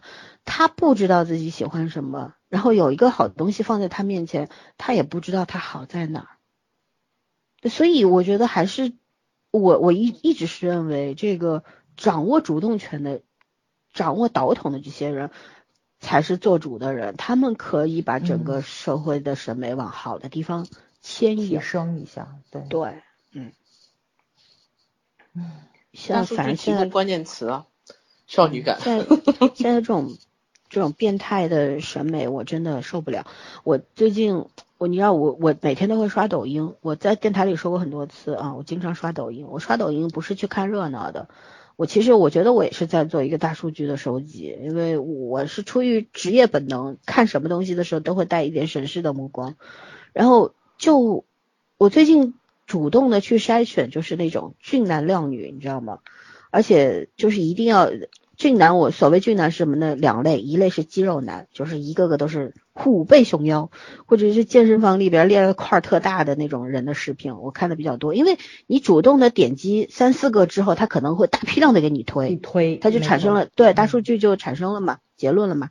然后女女生呢，就是我我会有选择的去看一些就是妆容非常精致，然后呃喜欢那种什么。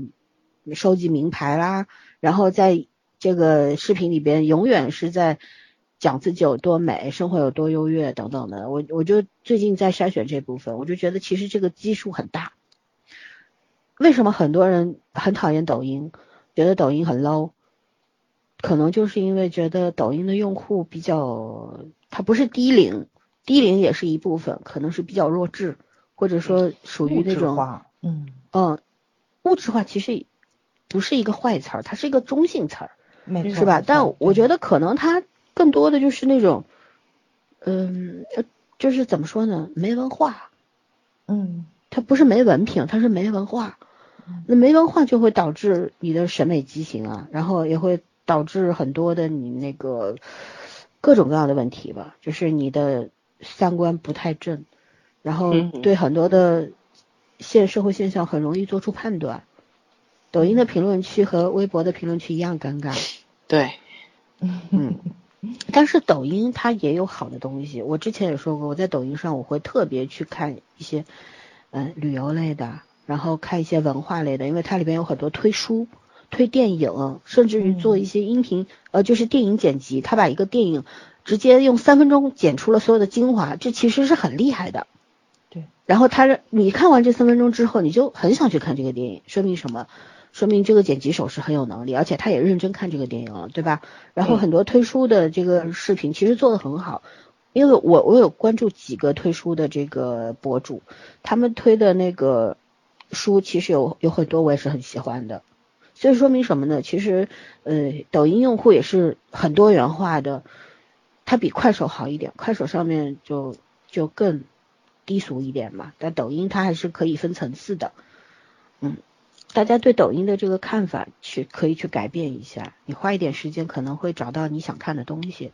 但是呢，对抖音也不要抱太大的期待，因为你可能很容易就被大数据了，然后就看到一些会让你。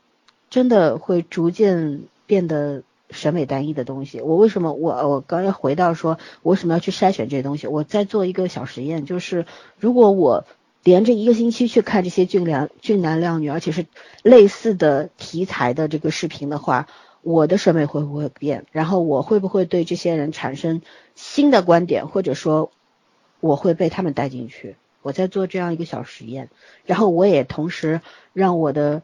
几个嗯，我的行同行在做这个实验，我们想做一个这方面的一个结呃这方面的一个小课题，就是看看这个东西嗯会不会影响人，对吧？对，会不会影响人？事实上是肯定会影响人的。那我们要的不是说会不会影响人，而是会影响哪些人？对，会影响的比例是多少？没错，没错。对，因为我觉得价值观成熟的人被影响的可能性非常小。是。嗯，对，但我们现在人手有限，没有办法把这个项目给推广出来，你知道吗？嗯嗯，而且现在很多的大家一提抖音就洪水猛兽嘛，就觉得你这个东西有什么好看的，是都是乱七八糟的东西，嗯，那那也不是哈，也不是，确实是，嗯，因为我觉得这种社交网站就是千变万化，肯定也有好也有不好的地方，都是，对，嗯，对，都是有优劣点的。你就像最近微博推了一个。广推那个 app 叫绿洲嘛，跟那个模仿 ins 的那个一开始几乎一模一样吧，上市就被就被下架了嘛，说抄袭嘛，这两天又出来了。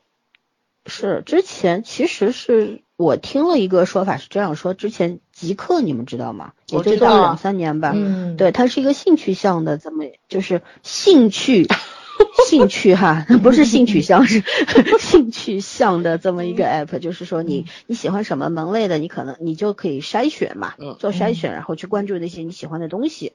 其实抖音也是这样的呀，对对吧？然后嗯，然后极客，但是一开始极客是不想做社交的，可是也就坚持了两个月，他就开始做社交了。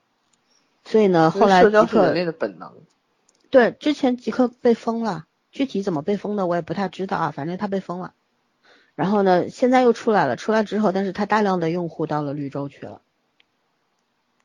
然后绿洲其实就是微博，它整个体量太大了，就是它已经是个非常臃肿的一个状态了，它改变不了了已经，所以它需要分化一部分的。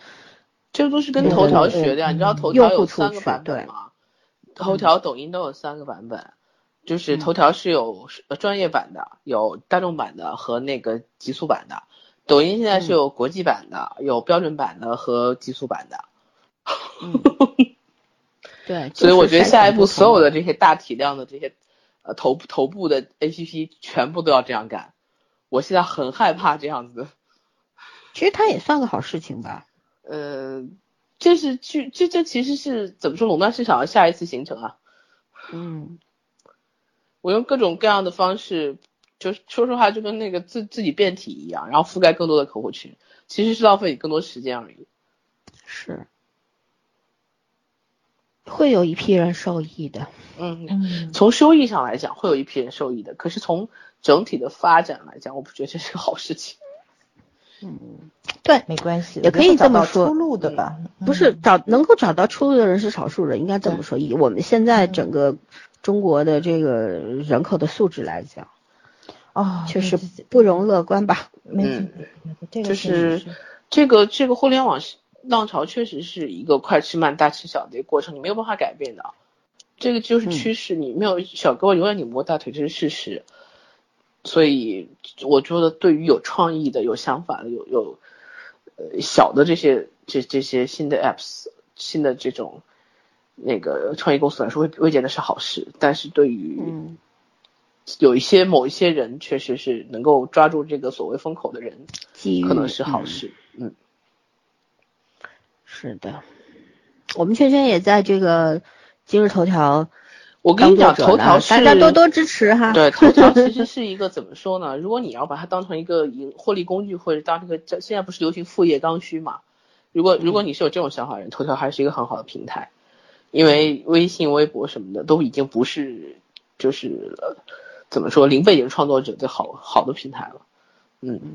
但是但是其实你进去以后你就发现这是一个硕大的漩涡哎，是啊，他也是大浪淘沙呀，你未必是那颗沙 留得下来的那颗，就是在这里面，而且有你真的是觉得你自己怎么讲？你你你你完全不受控制，你真的我这辈子第一次觉得规则决定一切。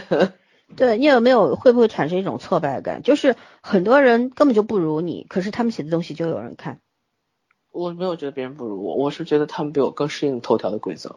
是我我讲的不如不如不是说是你是你规则，而是水平上面。对，是你决定去去从这个规则去去做盈利的目的，还是决定你要保留你自己的风格，无视它对头条的规则。就是撇开头条不说，就说咱们电台不是也是一样的吗？对，就是你在任何一个大的平台 上面，你你都不可能保证完全的保留自我。你必须要服从他的某些规则，但问题是，可是我们保留自我了，也就这个下场。对我们最大程度保留自我，不要用下场这个词，有点太严重了。其实我们如果但凡愿意，就是说去做一点点营销，会比现在真的效果放大很多。嗯，只要走出那一步，可是你也会掉入一个巨大的漩涡，不一定爬得出来，就是这样。对，就是你的你的逻辑从此你的这个路线就要别人来规划了。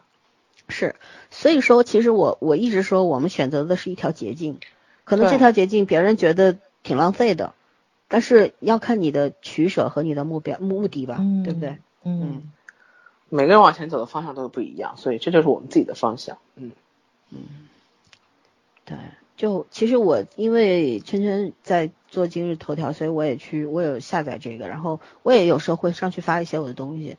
嗯，但是我觉得就是说点击率说明一切。我看了一些文章，我刚说很多人是不如圈圈的，那是因为从整整整体的素养和水平上来说，确实不如他。可是他们就是我我看了一些文章，他是 对他他就是说，哎，怎么样去每一篇文章都写出十万加？怎么样在一个月里面得到什么青云计划的奖金等等？我看了他们怎么写哈，我说实话，这玩意儿我不会写。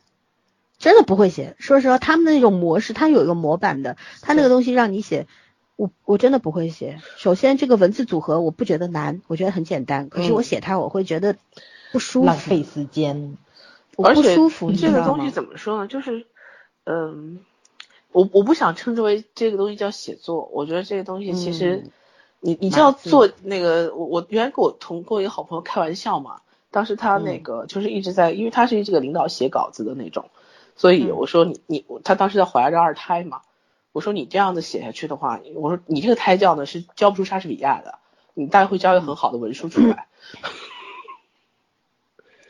所以，其实我对头条就是这种感觉，你不管在上面得了多少多少篇，就是他的这个奖励，你也不可能成为一个很好的作家，你可能会成为一个很好的文章输文字输出者，对，对。但是很可怕的是，这种影响力其实是整个把整个社会文化往下拖了吧？我觉得我有这种。我觉得是会这样的，是一个固化、很固化的一个框架。其实说白了，如果你没有什么写作的这个底子或者是天赋的，你就老老实实的根据他给你培养的框架去写，你可能会比我们更容易得青云计划，就是得那个头条上面的一些奖励。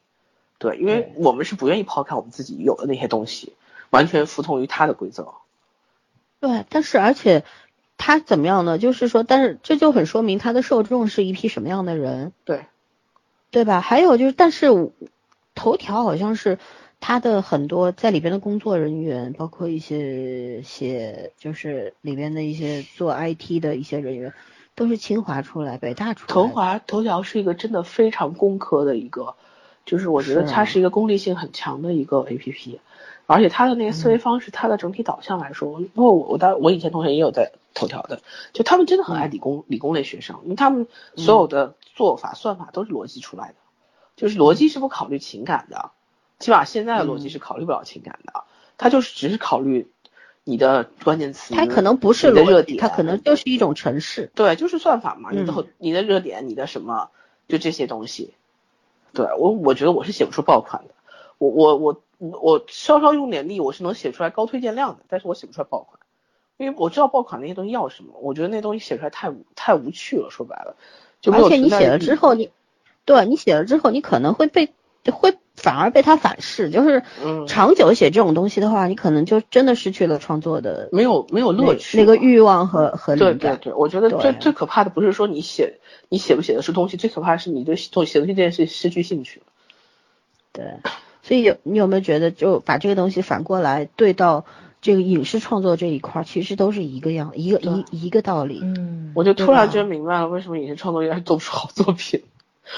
嗯，灵魂不自由，你知道吗？也是有 模板和框架的，就是一旦我们说艺术这个东西是应应该是没有框架，它有应该有翅膀，对吧？可是你把这个翅翅膀直接咬掉了，然后给你一个框架，你填鸭吧，你往里边填你就能成功，你不往里边填，你没人看你的东西。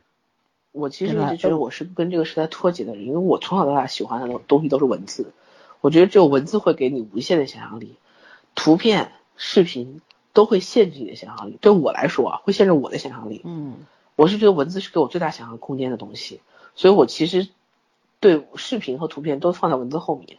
然后这个时代，视频和图片远远比文字吸引人，就大众的这个吸收效果是这样子的。大众更喜欢你给他框定一个范围，然后他去接受最简单的信息就好了。他不想看复杂的东西。他希望我去迎合他的审美，而不是说他来他来他来理解我的审美，就大概就是这个感觉。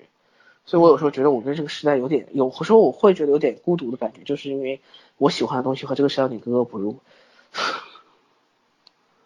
咱们都挺孤独的，嗯，人生而孤独嘛，不是也就是虽然说都都孤独啊，可是就是我觉得就是这个道理吧。其实，嗯，我们仨里面，但凡有一个人是那种类型的，咱们这就做不做不了这节目了，就是这个意思。其实像我们这样的人其实很多的，对，很多很多的，可是大家没有机会能够抱个团儿，或者说大家互相的切磋和沟通。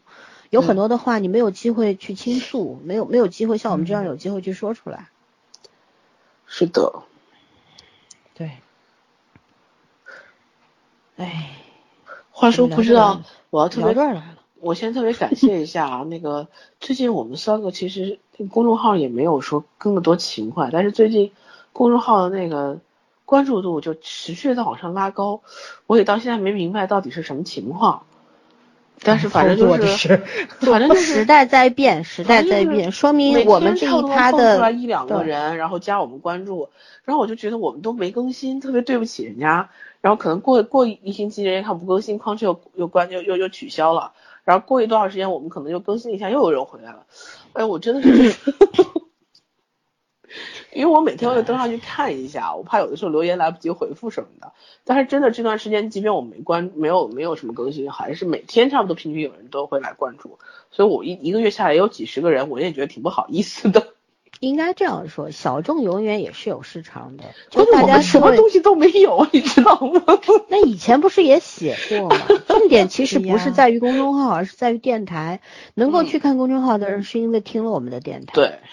但可能会失望，因为我们光讲了也不写。可是你知道人的精力是有限的，你花时间去讲了之后，你就没有时间去写了，对吧？而且语言化和书面化又是两件事情。了解，嗯，没错没错。我最近特别开心在哪，你知道吧？因为我上下班嘛，就是一直背着一本书，虽然没有时间看我这本书，我就觉得特别不好意思在这儿，我这本书背得有半个多月了，还没看完。但是有一个特别好的事情，就是因为我经常把这本书放在办公桌上，出来进去好多小孩扫脸都会问我，老师这本书讲什么的？我给他们讲了一下，我感觉上至少得有四个孩子好像是想去买这本书啊。我觉得这个就是这种潜移默化也是很很让我开心的一件事情。就是我发现年轻的孩子们还是爱看书的，但是他首先得知道这本书讲什么，他有没有兴趣，然后他他他才会去。嗯，怎么说？去关注这个书，去搜这个书买。哎，早，你可以去，你可以去拆绘本。我觉得你你可以。我觉得你专业拆书的绝对不如你。啊，对，我最近在准备扔绘本。不是，现在现在网上有一种大流量是拆书的，就是比如说他知道知道拆箱视频嘛。嗯。呃，不是，就是不是视频，是文字，就是专业读书的人，你知道吗？比如说把一本小说拆成五个部分，然后他通过他的语言架构去大概再重新介绍一下。帮人这事儿我能干呀，这事儿你也能干，真的好，而且这个事儿现在好像还挺多人干，但我没事情没没时间干这事。几个公众号我真的，据说收入还挺高，我看了几个公众号，我真的不觉得怎么样。嗯，哎，就我我其实现在就是觉得，就是家长有时候不会给孩子挑书，是在这里，因为家长没有阅读习惯。对他不知道这个书好在哪里，就就像就偶尔我跟朋友说，就虽然是市面上有这么多启蒙的书，为什么你买的这个就不行？他说十块钱三本很便宜，或者有的时候就是你凑个单什么，这本书可能才三块钱五块钱你就买下来了，都是安徒生童话，有什么不一样？不一样在哪？你给他讲一遍，那书为什么安徒生童话五百块钱一套，你这五块钱一本？很重要的原因就是翻译，就是出版社的那个装帧啊，或者说是。他的那个什么，就是那个画，因为你你你给孩子讲的过程中，他不认识字儿，他看的就是画，你那个绘画的程度也是一种审美。然后他们也很纳闷，我为什么你要买这么多版本的安徒生童话？我说因为它是不同的那个插画师画的呀，就是就是你就是这个东西，我偶尔在那给他们灌输上，他们会觉得你有一个标签是矫情，你明白吧？对他会觉得你矫情，就是就是。我就是我觉得那个可可能我是有点矫情啊，因为我喜欢装装帧这个方面，但是确实你需要需要让孩子接触到多元化的东西，所以我偶尔跟他们说的话，我说你们可以不买，可以上我这里来借，拿走看完再还回来，因为你会发现孩子确实是会自己去筛选他喜欢的东西，有的人。他就喜欢德加，有的人他就喜欢马蒂斯，你你这是与生俱来的东西，没有办法。就包括我我我可能在咱节目里说了很多次，我跟美术老师去探讨这个问题，我们就特别头疼的一个事情。他如果说给孩子上基础版画课的话，去刷那个小孩穿的衣服，或者说刷那个背景色的时候，十个有九个会选粉色，你这是特别崩溃的一件事情，跟性别没有任何关系，男孩也刷粉色。他他就是男孩也刷粉色，男孩也刷粉色，他特别喜欢一个小女孩儿。他那为什么我们两个聊这个话题？因为小女孩是我招的，我也特别喜欢这孩子。我特别喜欢伶俐的孩子，跟你长得漂亮不漂亮是没有关系的。就这个孩子就是聪明的那种。对，他能跟成人用成人的对话去沟通，你是能看出来他的那个语言体系。父母从小时候绝对没有那种吃饭饭、睡觉觉、乖乖的，没有这种东西的，你知道吧？很幼稚的那种小朋友。对他虽然已经四岁了，但是他跟你沟通的整个语言体系是成人的，然后。就是我觉得他是无意识的，就是家长培养出来的，他就认为这样的沟通是很正常的，就是很伶俐，就是你如果老师给他上课，老师也会很舒服，就在这里了。那个孩子画画，哥特风格，非常喜欢藏蓝，然后那个 黑色，就那不跟我小时候那个感觉吧？会画灰的。对对对，然后我就记得那时候特别就挺有意思，在就有家长说，哟，这孩子喜欢黑乎乎的，心里没有问题吧？我说没有问题，然后孩子喜欢这种风格。我心想，为什么喜欢哥特就笑心里有问题呢？就是家长对那种色彩的那种认知也很狭隘，你能明白吗？那种啊，对对对对对，这这个其实又可以反映到了一个标准化教育的。没错，我们是流这个流水线上制造出来的产品，你知道吗？所以它有一个思维定式，就是你不管什么东西，你就觉得一定是有一个标准的，呃，天空就一定是蓝的，对，然后这个一定是粉的，然后这个一定是绿的。但是我觉得这个真实世界当然是这样，可是咱们每个人看到的颜色，但即便是绿，它也有不不不同的绿啊，嗯，对，不同的蓝啊，为什么非要？一定哦，这个才是标准。就像从小到大，你想，我们从小到大做考卷都是做家庭作业都是对错，没有别的。他不会让你去分析一滴水是怎么形成的，这滴水有什么作用，他不会给你讲这些东西，而是告诉你，嗯，这个这个是标准答案。如果你不按这个答案做的话，你就是错的。所以大家就形成了这种思维上面的惯性嘛。嗯。你父母就是受这种教育出来的人，然后你的小孩你怎么教育？对。对不对？没错，嗯嗯，哎呀，所以就也很头疼，就在这里，就是如果说你想让下一代的孩子就完全脱离开咱们这种既定家长给他这种窠臼的话，那么你自己就要先脱离开，你自己要有这种学习意识。他没有这个意识，脱离不了。没错，嗯，所以很多时候我觉得孩子的问题就是家长的问题，他就是家长的一个思想上的延续，特别明显，非常非常明显，这个东西。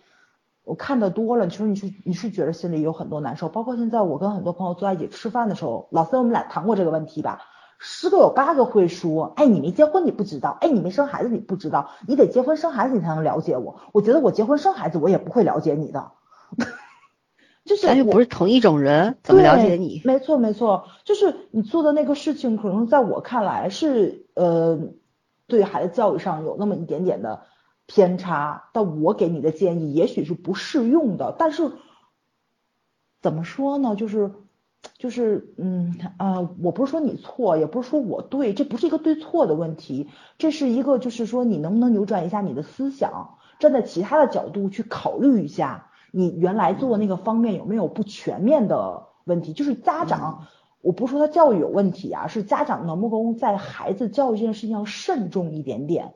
或者说是角度开放一点点，对对对，就是我觉得现在其实社会前沿上的好多论文真的是可以看，尤其是教育方面的，你会发现真的很多东西都已经被既定的认知打破了。包括前些日子我开玩笑放到一群里，咱们就讨论的那个一万小时定律，对吧？就是大家都在很热烈的讨论这个问题，你会发现就是以前咱们很多那种黑鸡汤、心灵鸡汤，它在一定的范围内是成立的。但是在很多范围内是不成立，它是一个伪命题在里面。嗯，但是他说的也是有一定道理的，就包括那一万小时定律也是，咱们还没有到拼天赋的那个阶段，咱们肯定现在现今就是要拼一万个小时，拼努力这个东西。但是如果说你真的已经进入到比较高阶的东西里，到了拼天赋的那个阶层了，大家都是一万小时定律，你就会发现，你即使有一万零一个小时，你也拼不过人九百九十九个小时的。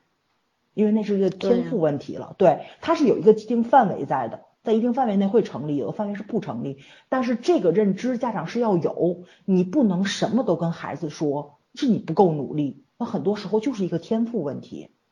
所以，所以我们我们谈论很多问题，其实有，比方说大家提出一个概念，可是。很多人会急于去回答这个问题，就是说，哎，你提出一个概念，我要不就反驳你，我不就要不就赞同你，或者说我给出一个我认为的对的答案。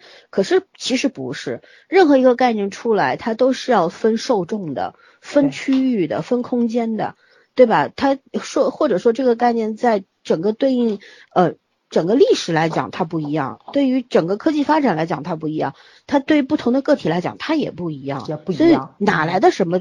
标准结论根本就没有。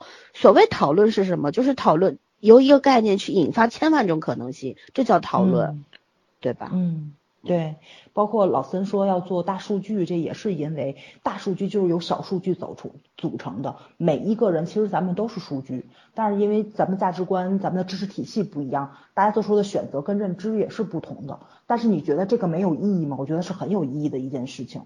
对啊，因为心理学本来就是可以讲是一个统计科学嘛，那它就是基于人的、人类的它本身来做一些数据上面的。统计和筛选，对吧？做出一些相对应的结论，但是它就是覆盖了很多的可能性。你比方你一个案件出来，它就会为什么我们要去推定整个过程？那就是因为要从不同的可能性上面去去硬核到这个整个证据链线索，然后去得出一个相应的结论而已。那这都为什么要大家要做专业人士？所谓专业人士，你就是必须要掌握这些理论知识，你有非常大的知识的基数放基数放在那边，你才能够做出那个结论，而不是什么网文小说里边跳个 大神就能够做出一个结论，那是不可能的，知道吧？就所以有时候你看，有时候嗯，我在一群里边我很少去谈谈专业的东西，为什么？你跟他们吸收收集的这个信息维度不一样，对对吧？你的知识储备量是不一样的，谈个鸟啊，怎么谈呢？我是给你上课，你也听不懂，对吧？然后就即便是大家愿意谈的话，可是大家大家对话的那个层级不在一个面儿上，你怎么对话呢？我不是说咱们群友怎么样，而是大家大家擅长的领域领域不同。对，就比方说你们学化学的，呃，圈圈学金融的，我也不懂，我怎么跟你们谈？对吧？大家擅长东西不一样，就没有办法谈，对吧？可是，但是不能谈。可是我们可以讨论，就是大家都要耐放下心来，就像家长教育孩子一样。你朋友之间，或者是呃一一个群的群友之间讨论问题，或者说在微博上讨论一个问题，大家都应该耐下心来，去更多的收集你的信息，然后做出更全面的一个比较接近于客观的这么一个结论。对，这是好的，而不是急急于下判断，然后下完判断下一题。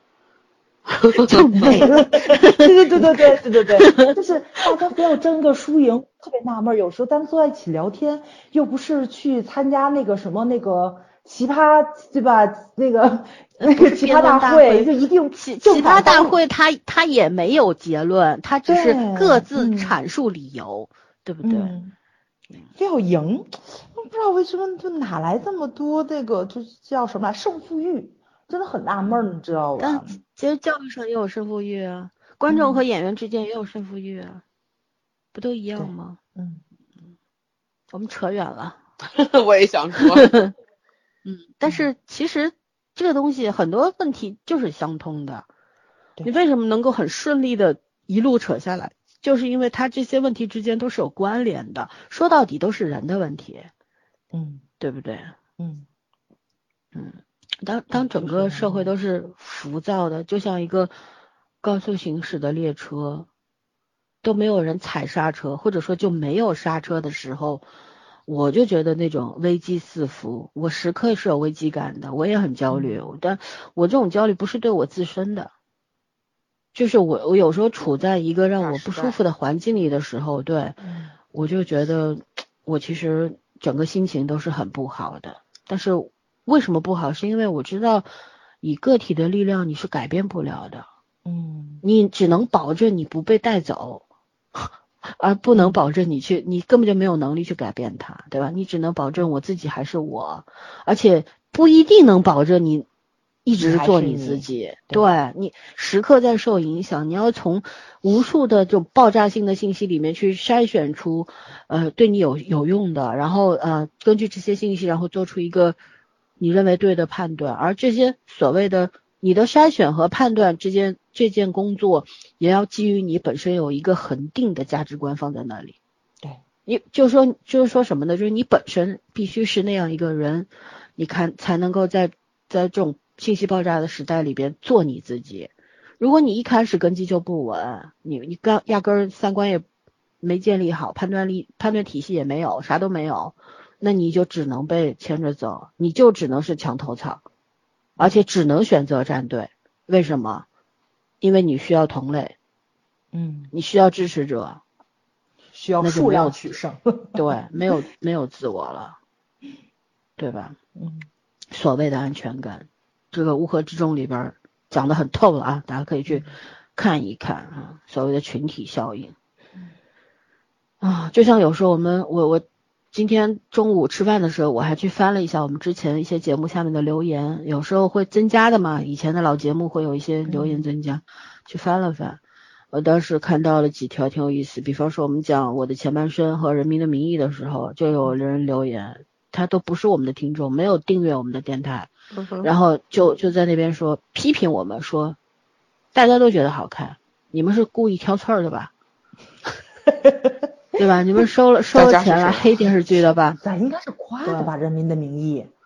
没夸，没有夸，人民没有夸的。做了两期，做了两期，第一期是夸的比较多，后来电视剧变味儿了，我们就骂的比较多，对不对？结尾了嘛。然后包括《白日追凶》，不对，《白夜追凶》不是《白日追凶》，《白日做梦》，《白夜追凶》的这个一百七十条留言哈，大家听众们可以去看一下，看看热闹可怕的评论区，太可怕了，嗯，就是。在在那个里边，就是甚至上升到攻人身攻击我们三个人，就是就因为我们只给了八分，我们指出了缺点，然后他们就觉得这个事情是不对的，因为他们觉得好看，我们凭什么觉得不好看？然后，所以我有时候就觉得很纳闷，就是为什么总是就是说你不能够去接受。更多元的、更多角度的看法，不能够接受批评的。嗯，如果所有东西大家都是，所有人都是捧，我觉得那个跟希特勒、纳粹也没有区别吧？那不就是电影浪潮里边的现象吗？对不对？就嗯，没有没有人愿意去做自己了嘛？然后你永永远失去了你成为自己的可能性。这个才是很可怕的事情。可是，其实从古至今，能够意识到这个的都是少数人，大多数人是愿意随随波逐流的。那也没有办法，人都有权利选择更简单的生活方式。嗯嗯，这倒是没错没错。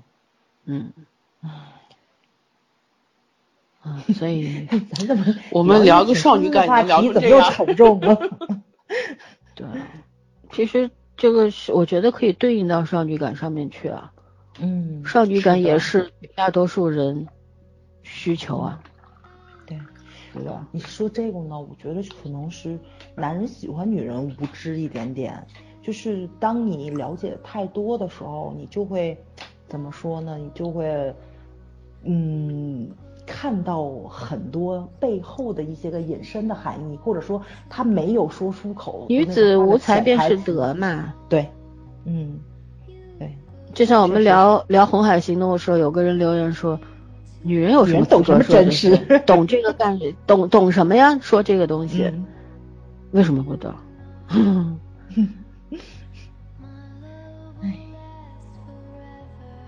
好吧，不聊了吧。嗯哼，越聊越沉重了。反正就这样，两个小时，再聊两个小时。对，也不知道我我也已经忘了我们说了什么了。反正就这样吧。说过东跑西跑，反正我们就跑回来了。对，说过说，我一直没跑哈，我很坚定的。听了没有？接接接接接。对，好吧，那就这样吧。反正我们后面可能会做一期我们的献礼篇的节目。嗯，然后再后面我们可能会做 Melo 体质大结局的一期节目，所以，嗯，大家如果有兴趣的话，那献礼篇我和我的祖国可以看起来了，然后 Melo 体质可以追起来了，嗯，反正近期我们的两期节目就是这样子，好吧？嗯。嗯。嗯，没有别的话要说了，那我们就拜拜，好，拜拜。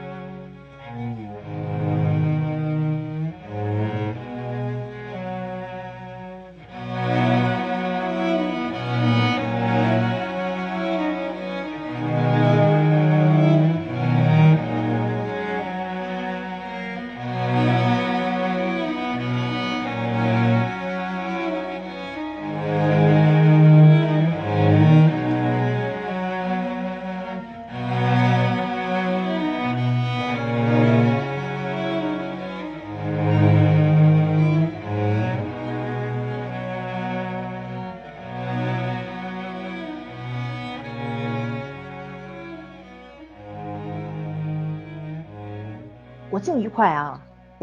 小长假愉快。